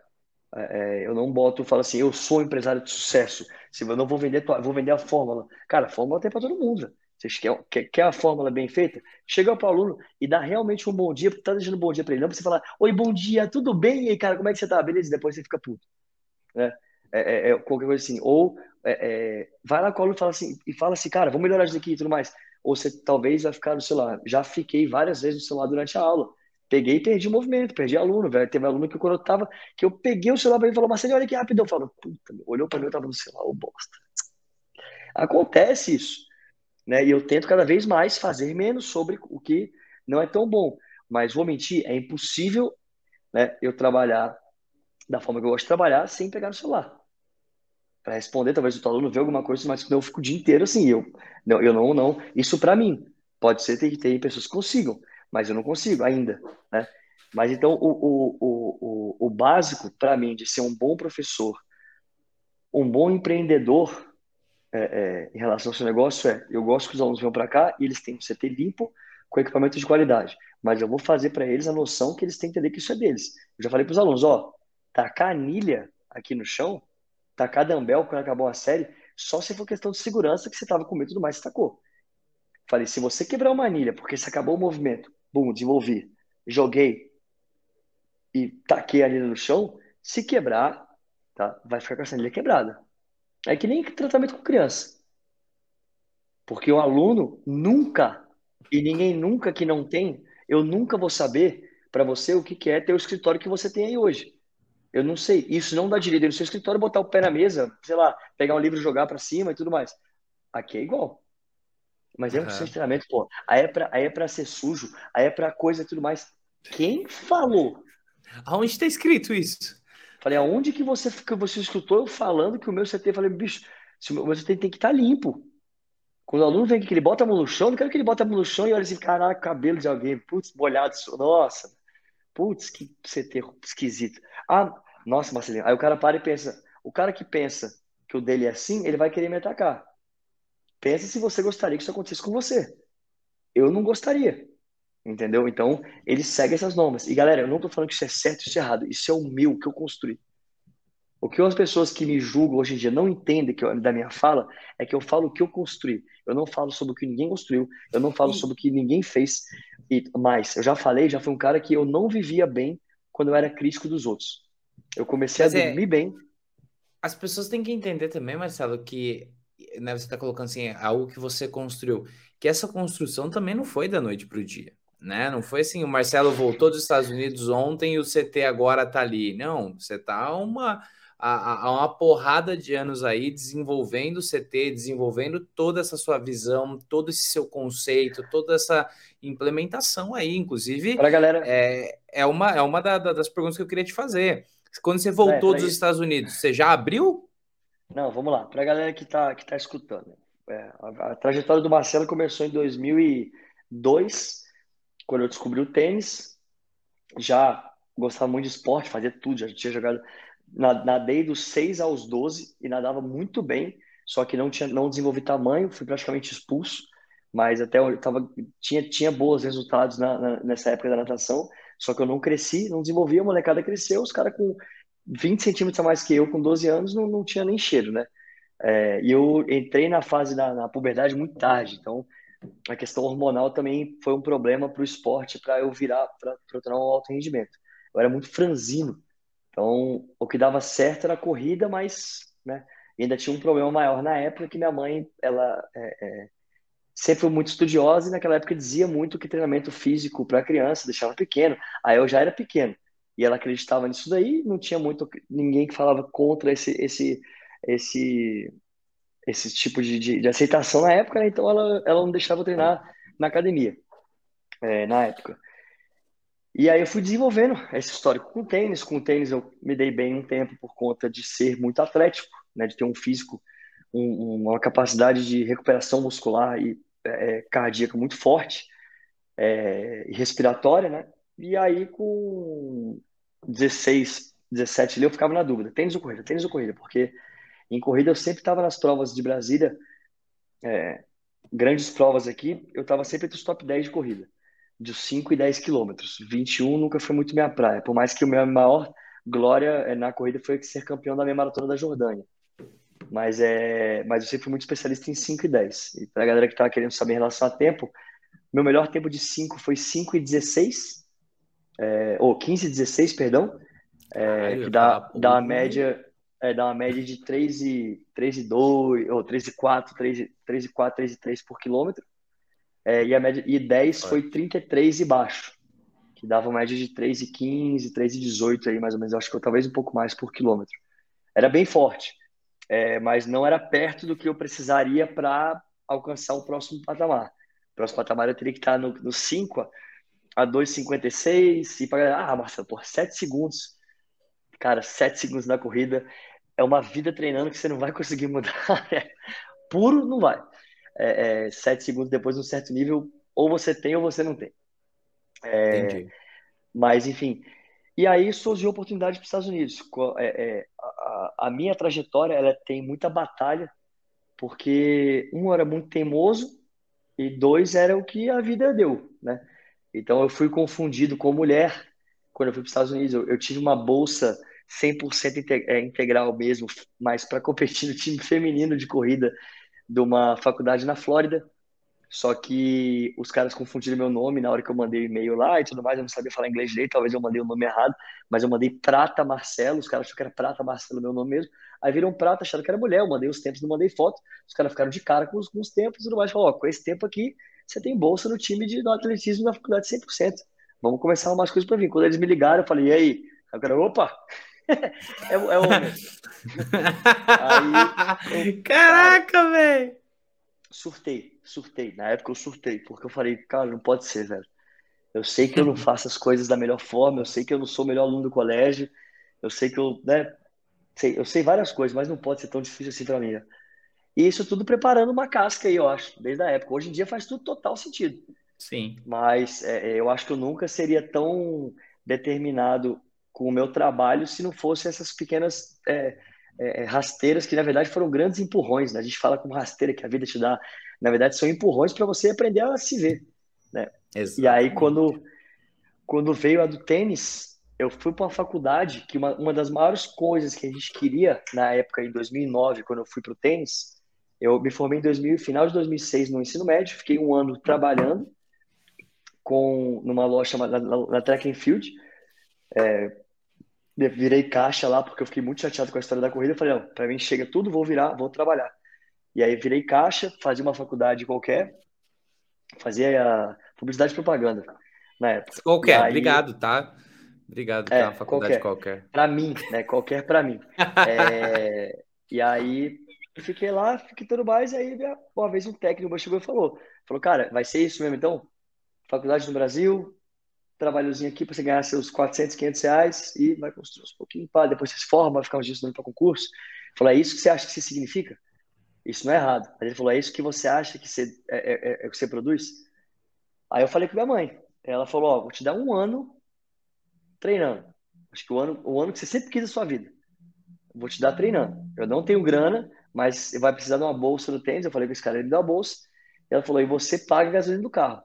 Eu falei, pô, vou ter que andar de bicicleta então, porque eu não vou pagar gasolina do carro. É, e aí eu ia de bicicleta pro clube, que dava uns 25 quilômetros na época, de ir para voltar. Caraca. É, às vezes minha mãe buscava, às vezes eu voltava de bike, não era aquela coisa maravilhosa sempre, não. Não era aquela determinação de 9 horas da noite, estou voltando para casa, para amanhã acordar cedo e fazer. Hum, não, tinha fazendo um falava, story aqui, né? É, tinha disso que eu falava, hoje não dá, velho. Hoje eu vou ter que voltar com minha mãe. Mãe, pô, tô cansadão, bota a bicicleta do carro, beleza, vamos lá. É, e aí esse cara, esse cara me ajudou muito, né? Foram três, foram dois, na verdade. É, o Wellington, que foi o principal, é, e o Mário Mendonça. Teve o Antônio Lindoso também, mas foram os três caras aí que na época me ajudaram muito, né? E, enfim, criaram um cronograma basicamente para eu ir para lá. Eu trabalhava com eles, dava aula com eles também para poder pagar a bolsa que eu tinha no tênis e tudo mais. E aí, quando eu fui para os Estados Unidos, a ideia nossa era o quê? Pô, eu vou ter acesso às coisas lá, eu vou ter raquete nova, eu vou ter tênis novo, minha faculdade vai ser top e tudo mais. Quando eu cheguei na minha faculdade, eles estavam reabrindo um programa de tênis. Então, chegaram 14 meninos novos, que o coach lá, o, o Dominique é, Modice, um, um, africano, ele, ele sul-africano, ele, ele montou esse programa. Ou seja, a faculdade não tinha muita grana pro tênis. Então, tudo que eu achei que era, que eu falei, pai, eu cheguei lá, a quadra estava velha ainda. Era a escola que nem jogava aqui. As bolinhas não tinha muita bolinha nova. Eu falei, porra, irmão, sair do Brasil para né, pra sofrer aqui, coisa, pô. Cara. Falei, cara, mesma coisa. Falei, ah, não. ah, não. E aí falei com, com o Dominique, a gente conversou mais. E aí falei minha mãe, ela falou, Marcelo, é o seguinte, você tá pensando em mudar de faculdade, o negócio vai ter mais, beleza. O que, que você fez pela sua faculdade? Minha mãe sempre foi muito direta, né? Aí eu falei, como assim que eu fiz? Ela falou, o que, que você ganhou pela faculdade? Eu falei, nada. Ela falou, então, você não ganhou porra nenhuma, você é um estrangeiro, a faculdade tem que te dar coisa. Ela falou, vai ganhar alguma coisa, porra. Ganha aí o título, sei lá, faz, toma, toma vergonha, mas tu não ganhou nada. Tu chegou aí reclamando, tu te, achando que tu merecia coisa. Eu falei, porra, ué. Ah, velho, porra, forte assim. Ah, vamos ganhar então. e aí, vai ficando. Resumindo a ópera, quatro anos na faculdade, o nosso time que entrou, que grande maioria ficou até o final, a gente ficou quatro anos invictos na conferência, jogando em casa, né? E ganhamos quatro anos seguidos do torneio da conferência. Fomos quatro anos para os nacionais, sendo que um deles. Com a raquete velha, viu? Não, aí no segundo ano que a gente ranqueou o time na, no, no, no, no, A gente ranqueou em 27 no primeiro ano dos Estados Unidos, depois foi para 14, e no segundo ano a gente ranqueou em número 5 do país. Apareceu um milhão e meio de dólares para o time de tênis. Eram 12 quadras, vestiário, banheiro, tudo, tudo, tudo que a gente queria. Aí Tinha dois. Não, aí, aí, aí foi que a gente ficou. Aí viu, aí viu os freshmen, né, os novatos. Ah, a gente vai ter que. Ah, ah, ah. Você vai treinar com bola tal, você vai fazer isso aqui. A gente construiu essa, essa, esse pedaço aqui, irmão. Você não vai chegar aqui recebendo tudo. Para você dar valor, você... pô, isso é absurdo, então não joga. E o coach concordava com a gente, sabe? Lógico, tinha uns caras que chegavam que era um nível muito forte, a gente tinha que botar os caras para jogar para ganhar. Mas tinha outros que chegavam que havia que era tinha que dar uma sofrida. E a gente fez um, um bonde ali sinistro do tênis, que tipo assim, era a gente ia para cima de qualquer faculdade. Não tinha, a gente não ganhou tudo, né? Mas o nosso, a nossa história é muito maneira. Eu não ganhei. Se botar assim, quem foi o Marcelo Prato às vezes foi ninguém. Os caras que jogam, né? não tem nem compara com. Mas a, a, história que a gente construiu, então eu vi que aquilo ali, tipo, para uma faculdade pequena nos Estados Unidos, na Carolina do Norte, foi um puta acontecimento. Nos Estados Unidos inteiro, não foi nada. No mundo inteiro, mas não importa, velho, porque para tal lugar foi muito importante. Foi para você. Sabe? Não, e foi para você, né? O que construiu aí dentro, né? Caráter, Exato. enfim. E desde ali, eu acho que a ideia de CT, sem querer, foi formada. Porque eu sempre quis ter um, um, um complexo fitness. 500 metros quadrados interno. Piscina, 2.500 metros aqui, quadrados tal. Coisa toda. Só que eu nunca ia ser capaz de ver tudo que estava acontecendo ali. Entendeu? Então, é, é, aí quando eu voltei dos Estados Unidos, lá eu trabalhei cinco anos no, no, no Summer Camp. Eu trabalhava também antes. É, a gente ficava, as aulas acabavam em maio e começava, em, e começava o Summer Camp começava em junho. Né? As aulas acabavam no começo de maio, o Summer Camp começava no final de junho. Então você tinha ali cinco, seis semanas que você ficava sem fazer nada. Aí eu falei, pô, em casa eu aprendi a capinar, a pintar coisinha e tudo mais. Minha, né? minha mãe sempre foi, botava eu para aprender essas coisas básicas. E aí eu falei, pô, vou ver se tem esse trabalho de manutenção lá, né? Com os caras. Eu falei com o coach, ele falou, porra, sério? Tem. Quer ir? Eu falei, quero. Aí eu falei, quanto é que ganha? Aí o cara me mandou um e-mail e falou, ó, no primeiro, no primeiro, primeiro ano seu, você ganha 50 dólares o dia. Eu falei, 50 dólares o dia? Ele falou, aí eu falei, tô dentro. Tamo dentro, 50 dólares, 50 dólares na época, não porra, 50 dólares o dia era dinheiro demais, velho. E aí vamos. Aí ele falou, mas o almoço a gente paga, você tem acomodação. Eu falei, então é só pra mim? Ele falou, só mim, tamo dentro, filho. E aí eu comecei a ver. tô aí, aí, tô, tô aí já. Não, ele falou, quando você. Mas foi mesmo assim, ele falou, quando você pode vir? Eu falei, amanhã. Amanhã eu pego um ônibus aí pra Pensilvânia e tamo aí, velho. Aí ele falou, sério? Eu falei, sério? Falei, ele falou, beleza. Os caras arrumaram lá, ficava na cabaninha, só que eu não falava inglês tão bem, né? Nos primeiros seis meses lá. Falava, ok. E, pô, você não fala bem com pessoas que têm boa dicção. Com os rednecks, os caras falam, yo, you all, you all, com a boca meio torta. Eu falei, pô, imagina botar um americano no interior de algum lugar do Brasil. Né? E aí o cara falava, eu lembro que o cara falou assim, do you know how to paint? Aí eu, oh, paint, yes, of course, paint, ó, brush, pá, pá, pá, pá. Aí ele, ok. Eu fiquei seis semanas pintando. Só que eu fazia. Tudo que tinha pra pintar, eu pintava, velho. Eu falei, Marcelo, tudo que tiver pra pintar, tu pinta, velho. Falei, beleza. Falei, vê coisa, lixinha aqui, lixa, passa aquele, o, o, o, removedor de coisas, da espátulazinha, lixa, pinta. Era eu, um carrinho de golfe, pintando. Falei, cara, vou ter que fazer isso. Aí quando os caras viam que eu tava lá pintando, brincando, os caras falaram, caralho, o moleque tá, tipo, porque eu falei, cara, eu, eu tô sozinho. Se eu não me divertir com essa merda aqui, eu vou voltar, velho. Então, assim, e não, a galera que tá escutando, não acha assim que eu sempre fui motivado e tudo mais. Eu chorava à noite. Já chorei várias vezes à noite, porque, tipo, será que é isso mesmo que eu quero? Eu virei pintor entre meu tempo de faculdade, sei lá, mas é o que tá me sustentando, velho.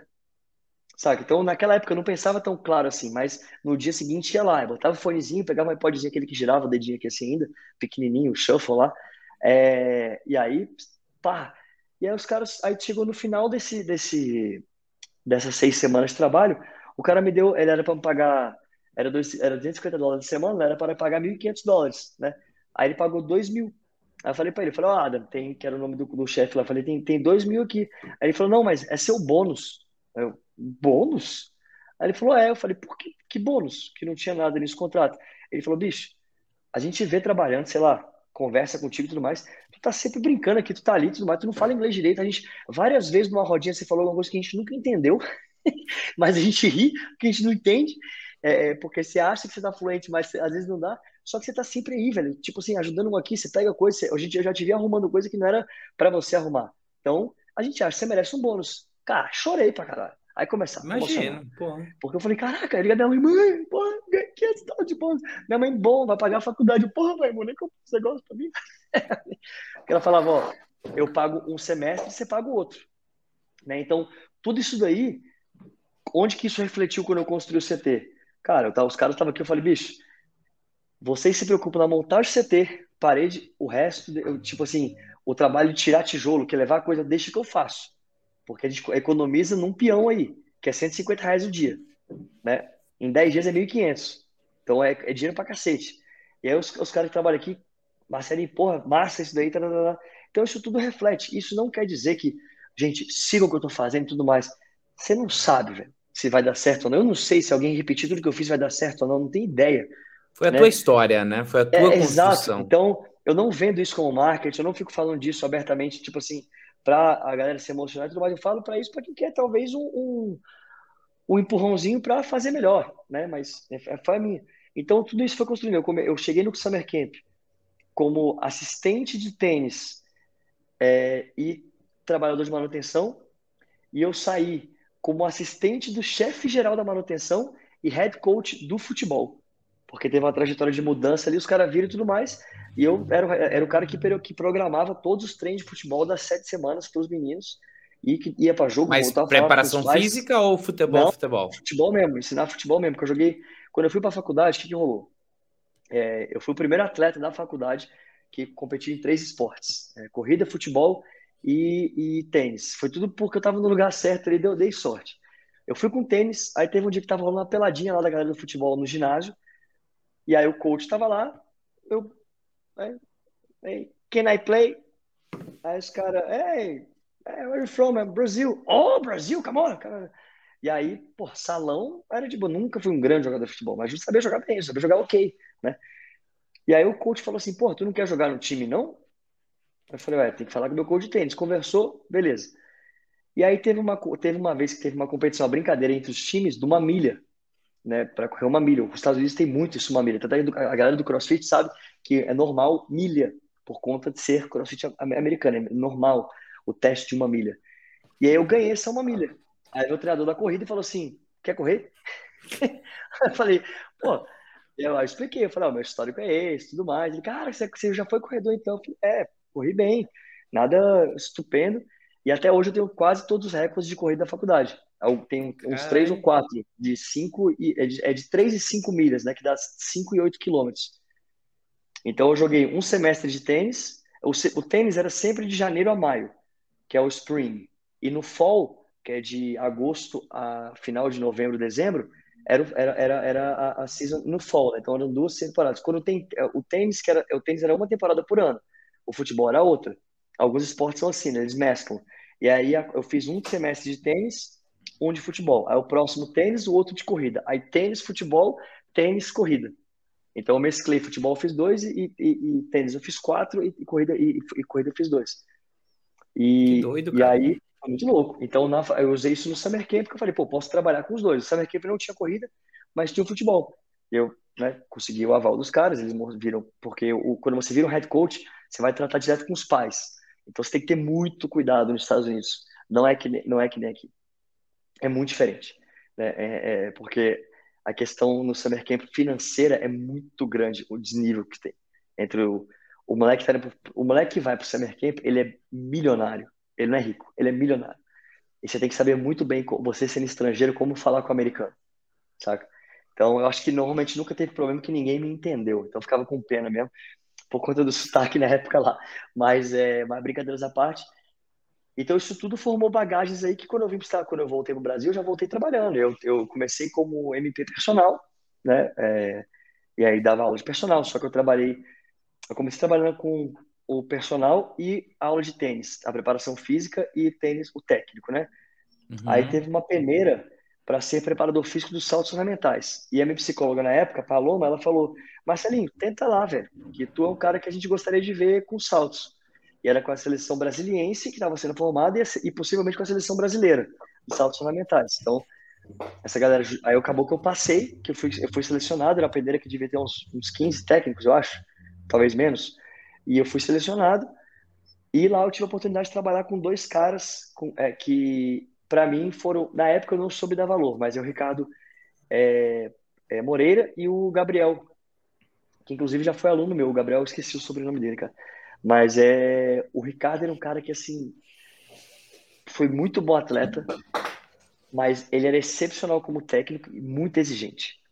Muito. Ele fazia eu ler artigo científico toda semana. E eu, pá, aquela, aquela, aquela soberba, né? Acabei de sair da faculdade, irmão. Tá tudo aqui. Ele falou, bicho, lê, faz o um resumo para mim, cara. Pô, mas eu não tenho tempo. Ele falou, Marcelo, você não vai querer continuar trabalhando aqui, você vai ter que ler, vai ter que fazer isso pra mim. Quem tá mandando sou eu. Eu, eu porra, grosso.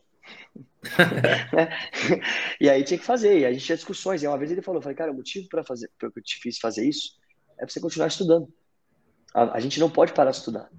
Eu falei, caralho, que massa, velho. O cara fez a parada, ele, ele, ele, ele inseriu sem falar porquê, e depois ele viu que deu certo e explicou porquê. Eu falei, pô, que massa.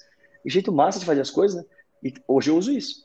É... E aí trabalhei com patinação artística, de preparação física, e comecei a fazer muita coisa. Aquele negócio, fazia muita coisa, fazia muita coisa, fazia muita coisa, não fazia nada. Quando eu via no salto, estava dando treino da patinação, na patinação estava dando treino do tênis, do tênis estava dando treino do personal, e no personal estava dando treino do tênis. E eu, cara, né?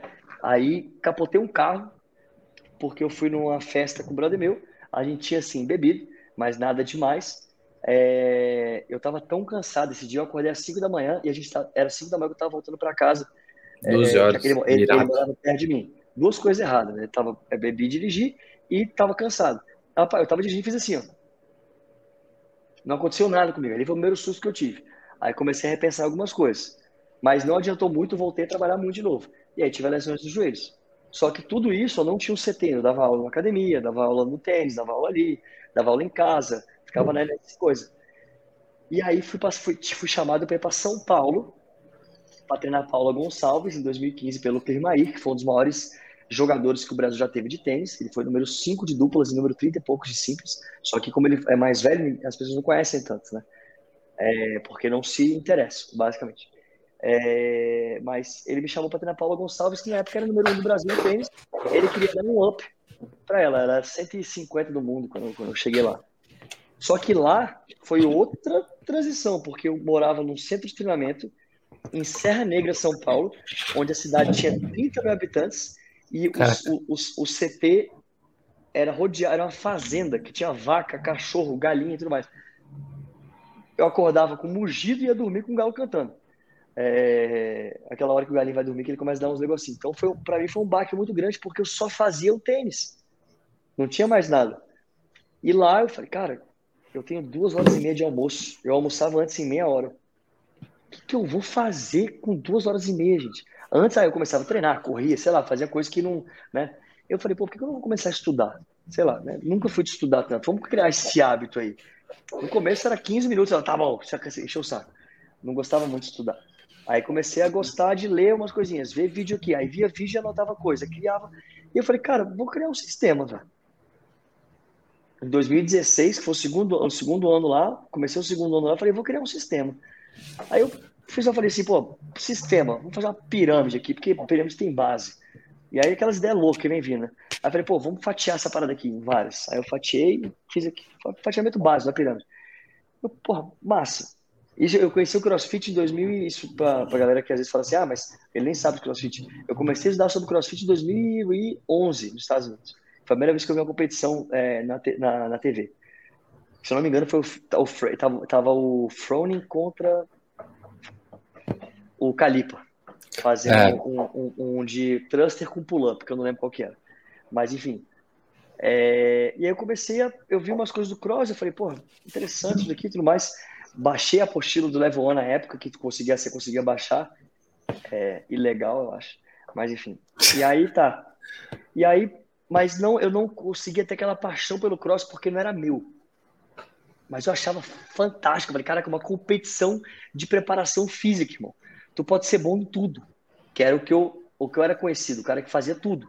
Né? Nada excepcional no esporte, mas ele era bom em corrida, ele era bom em futebol, ele era bom em é, é, qualquer coisa que ele pegava de esporte eu ia fazer, mas eu nunca consegui ser excepcional em um porque eu não soube ser excepcional em um.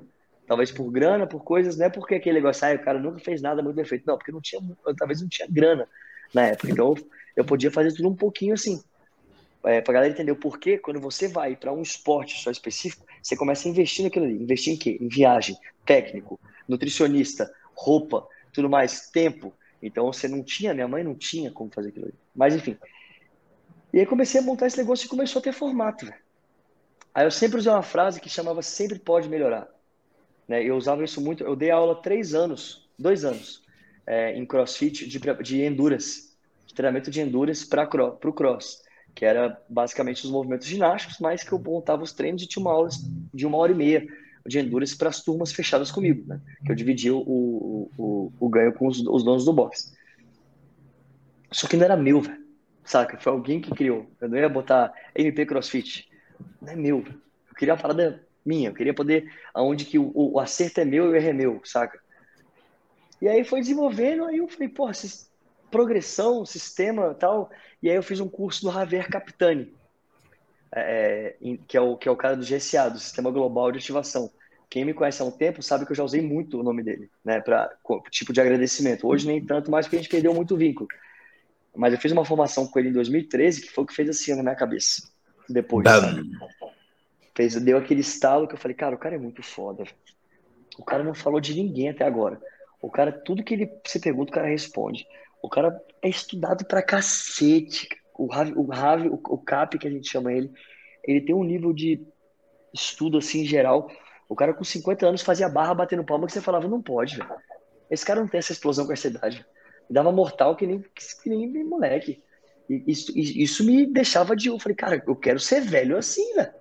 Não é que 50 anos é velho, tá ligado? Mas um moleque de 25 ver um cara que dobro da idade ser melhor do que ele fisicamente, você tem duas opções. Você se sente velho, você vai atrás e fala assim, eu quero ser assim, né?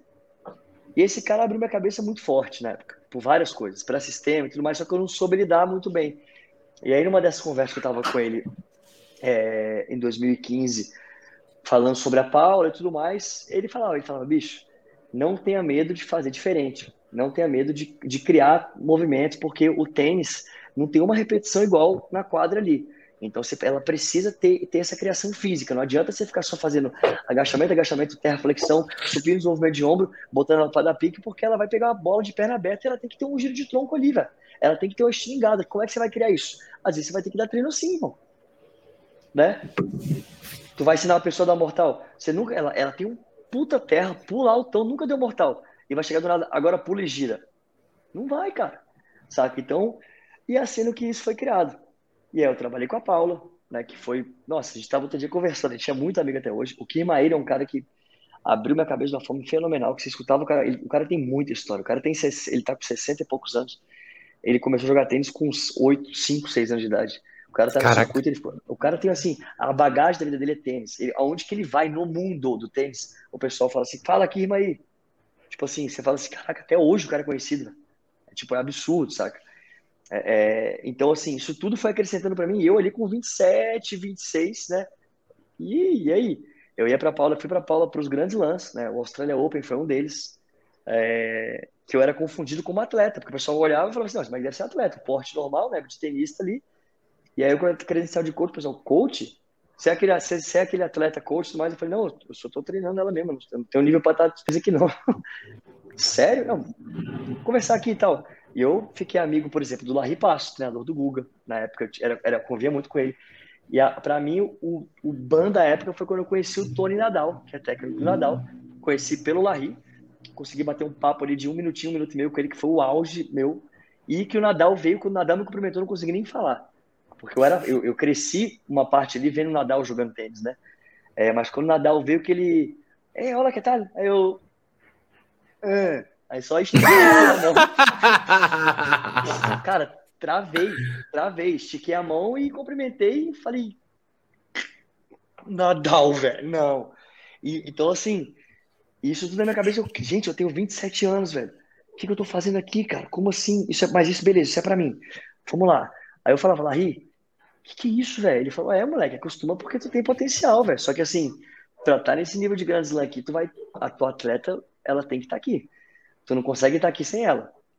E aí a Paulinha também, a Paulinha também, tinha, ela tinha 26, ela é um ano mais nova, eu acho.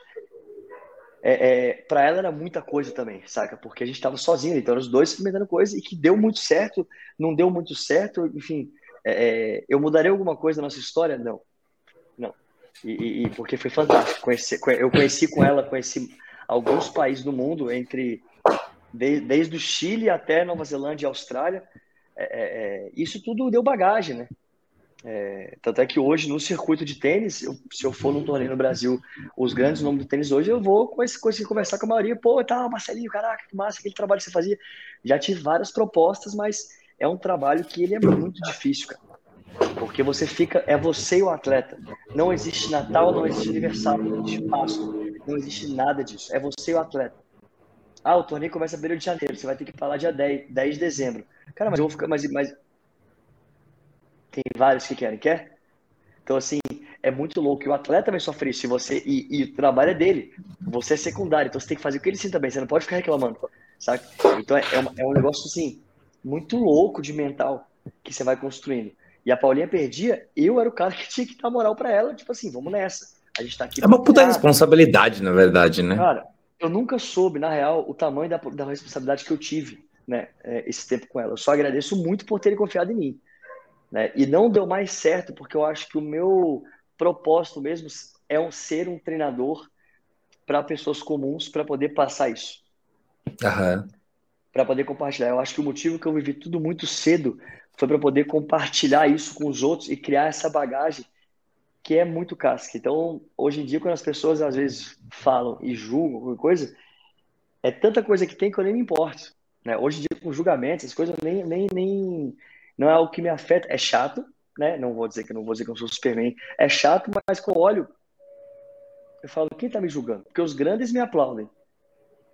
E quem está me julgando? Ah, os pequenos te julgam. Não, não sei se o cara é pequeno, não. Tá julgando porque, sei lá, que não gostou do jeito que eu, que eu aparento, sei lá. Então, isso tudo que eu estou dizendo para vocês é porque isso criou o MPT.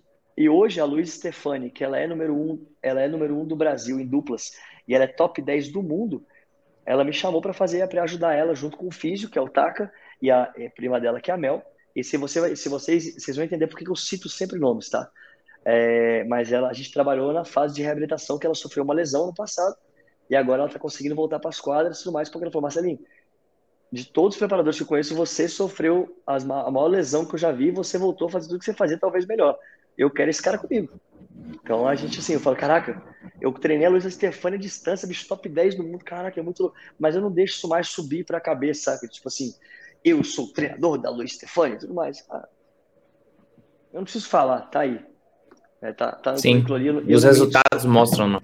É, eu não minto no meu currículo. E pra galera entender por que, que eu sinto tantos nomes, é que eu vejo uma coisa que é fundamental para eu ser hoje a pessoa que eu gosto de ser, É, e, a, e, você, e, cada um veja como quiser, grande, não, sucedido ou não, qualquer coisa. É porque bonito, pessoas... Só bonito que não vai dar para ver, né? Mas tá Cara, a, a Bubi tá aí para desmentir isso, né? Que ela fala, vai, não, mas enfim.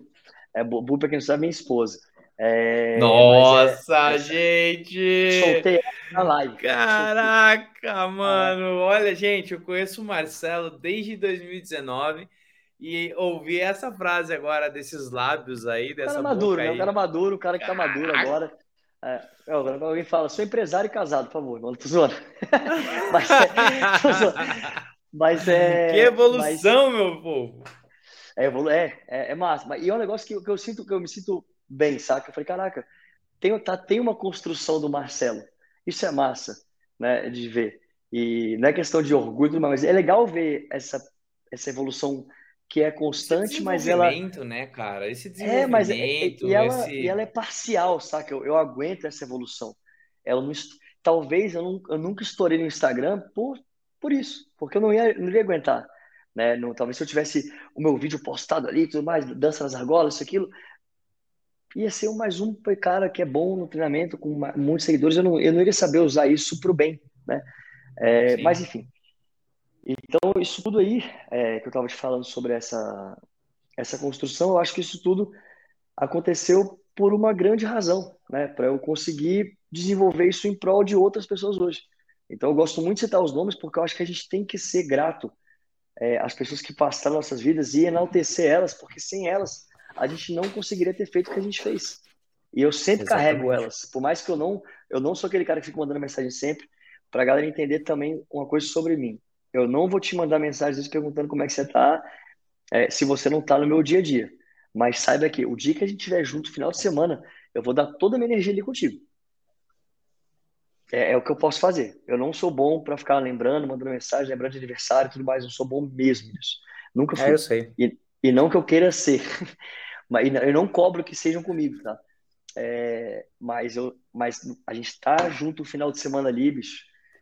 É, é vai ser loucura. Vai, vai ser. Show demais, cara. Show vamos, demais. Vamos cara, pra, vamos para isso. É, porra, quase duas horas aqui de episódio e que reflexão e que, e que posicionamento e que, enfim, cara, acho que muita coisa foda, né? Os nossos, a nossa audiência vai poder extrair muita coisa e, e eu desejo que você que está ouvindo, assistindo esse esse podcast agora, reflita em tudo isso, reflita sobre a sua vida, reflita sobre as suas escolhas, reflita sobre quem você quer se tornar, como você está se tornando, né, um ser humano melhor todos os dias. Pratique esses exercícios de autorreflexão, de autojulgamento. Leve em consideração o que o Marcelo falou, né? O seu maior concorrente é você mesmo, né? É você contra você todos os dias. E claro que você não pode deixar de se inscrever no nosso canal aqui do YouTube, deixar o seu like, né? Você não pode deixar de seguir o Marcelo Prata também nas redes sociais, ó, arroba mpetim.bsb para você acompanhar um pouco da rotina desse cara. Às vezes ele abre caixinha de pergunta e não responde, e tá tudo bem, ele vai responder daqui a uns três meses. E porque agora ele é um, um homem casado, né? Ele tá cheio empresário de responsabilidades. Casado. Daqui a pouco ele vai ser um empresário casado pai e por aí vai, né? E, e o bicho pega. E, gente, segue também lá no Instagram o Papo de Fitness, no arroba Papo de Fitness Podcast.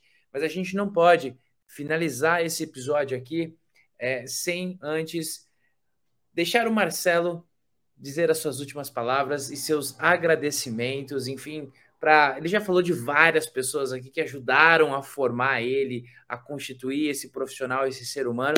Mas, Marcelão, quais seriam as tuas últimas palavras, meu amigo, para nossa audiência? Cara, difícil ah, é, é, botar isso daí, mas o, o, o princípio é para a galera entender. Não, nunca deixe de lado o básico das raízes, né? De se você tem um negócio seu ou almeja, sempre faça o mais básico ali. Não, nunca tem aquela sensação de tipo assim, hoje eu sou empresário para não ter que limpar mais o chão do meu. Tem grandes aprendizados ali, né? nesse basicão aí. E tem grande valor também seu ali. E sempre e, entenda que as pessoas que estão com você, no meu caso, são pessoas, e uma delas são duas marcas que eu é, desculpa as outras, né, mas são duas marcas que tiveram comigo desde o princípio. Uma que é a PUD, que é, é, desde 2013, eu acho. Eu ganhei uma, um, um, um, jogo, não, 2014. Eu ganhei um jogo, uma, uma, uma anilha, um par de anilha de 45, uma barra é, da Get RX, que nem eles, nem eles fabricavam ainda, é, um Querobel e teve mais alguma coisa, que eles, e uma caixa.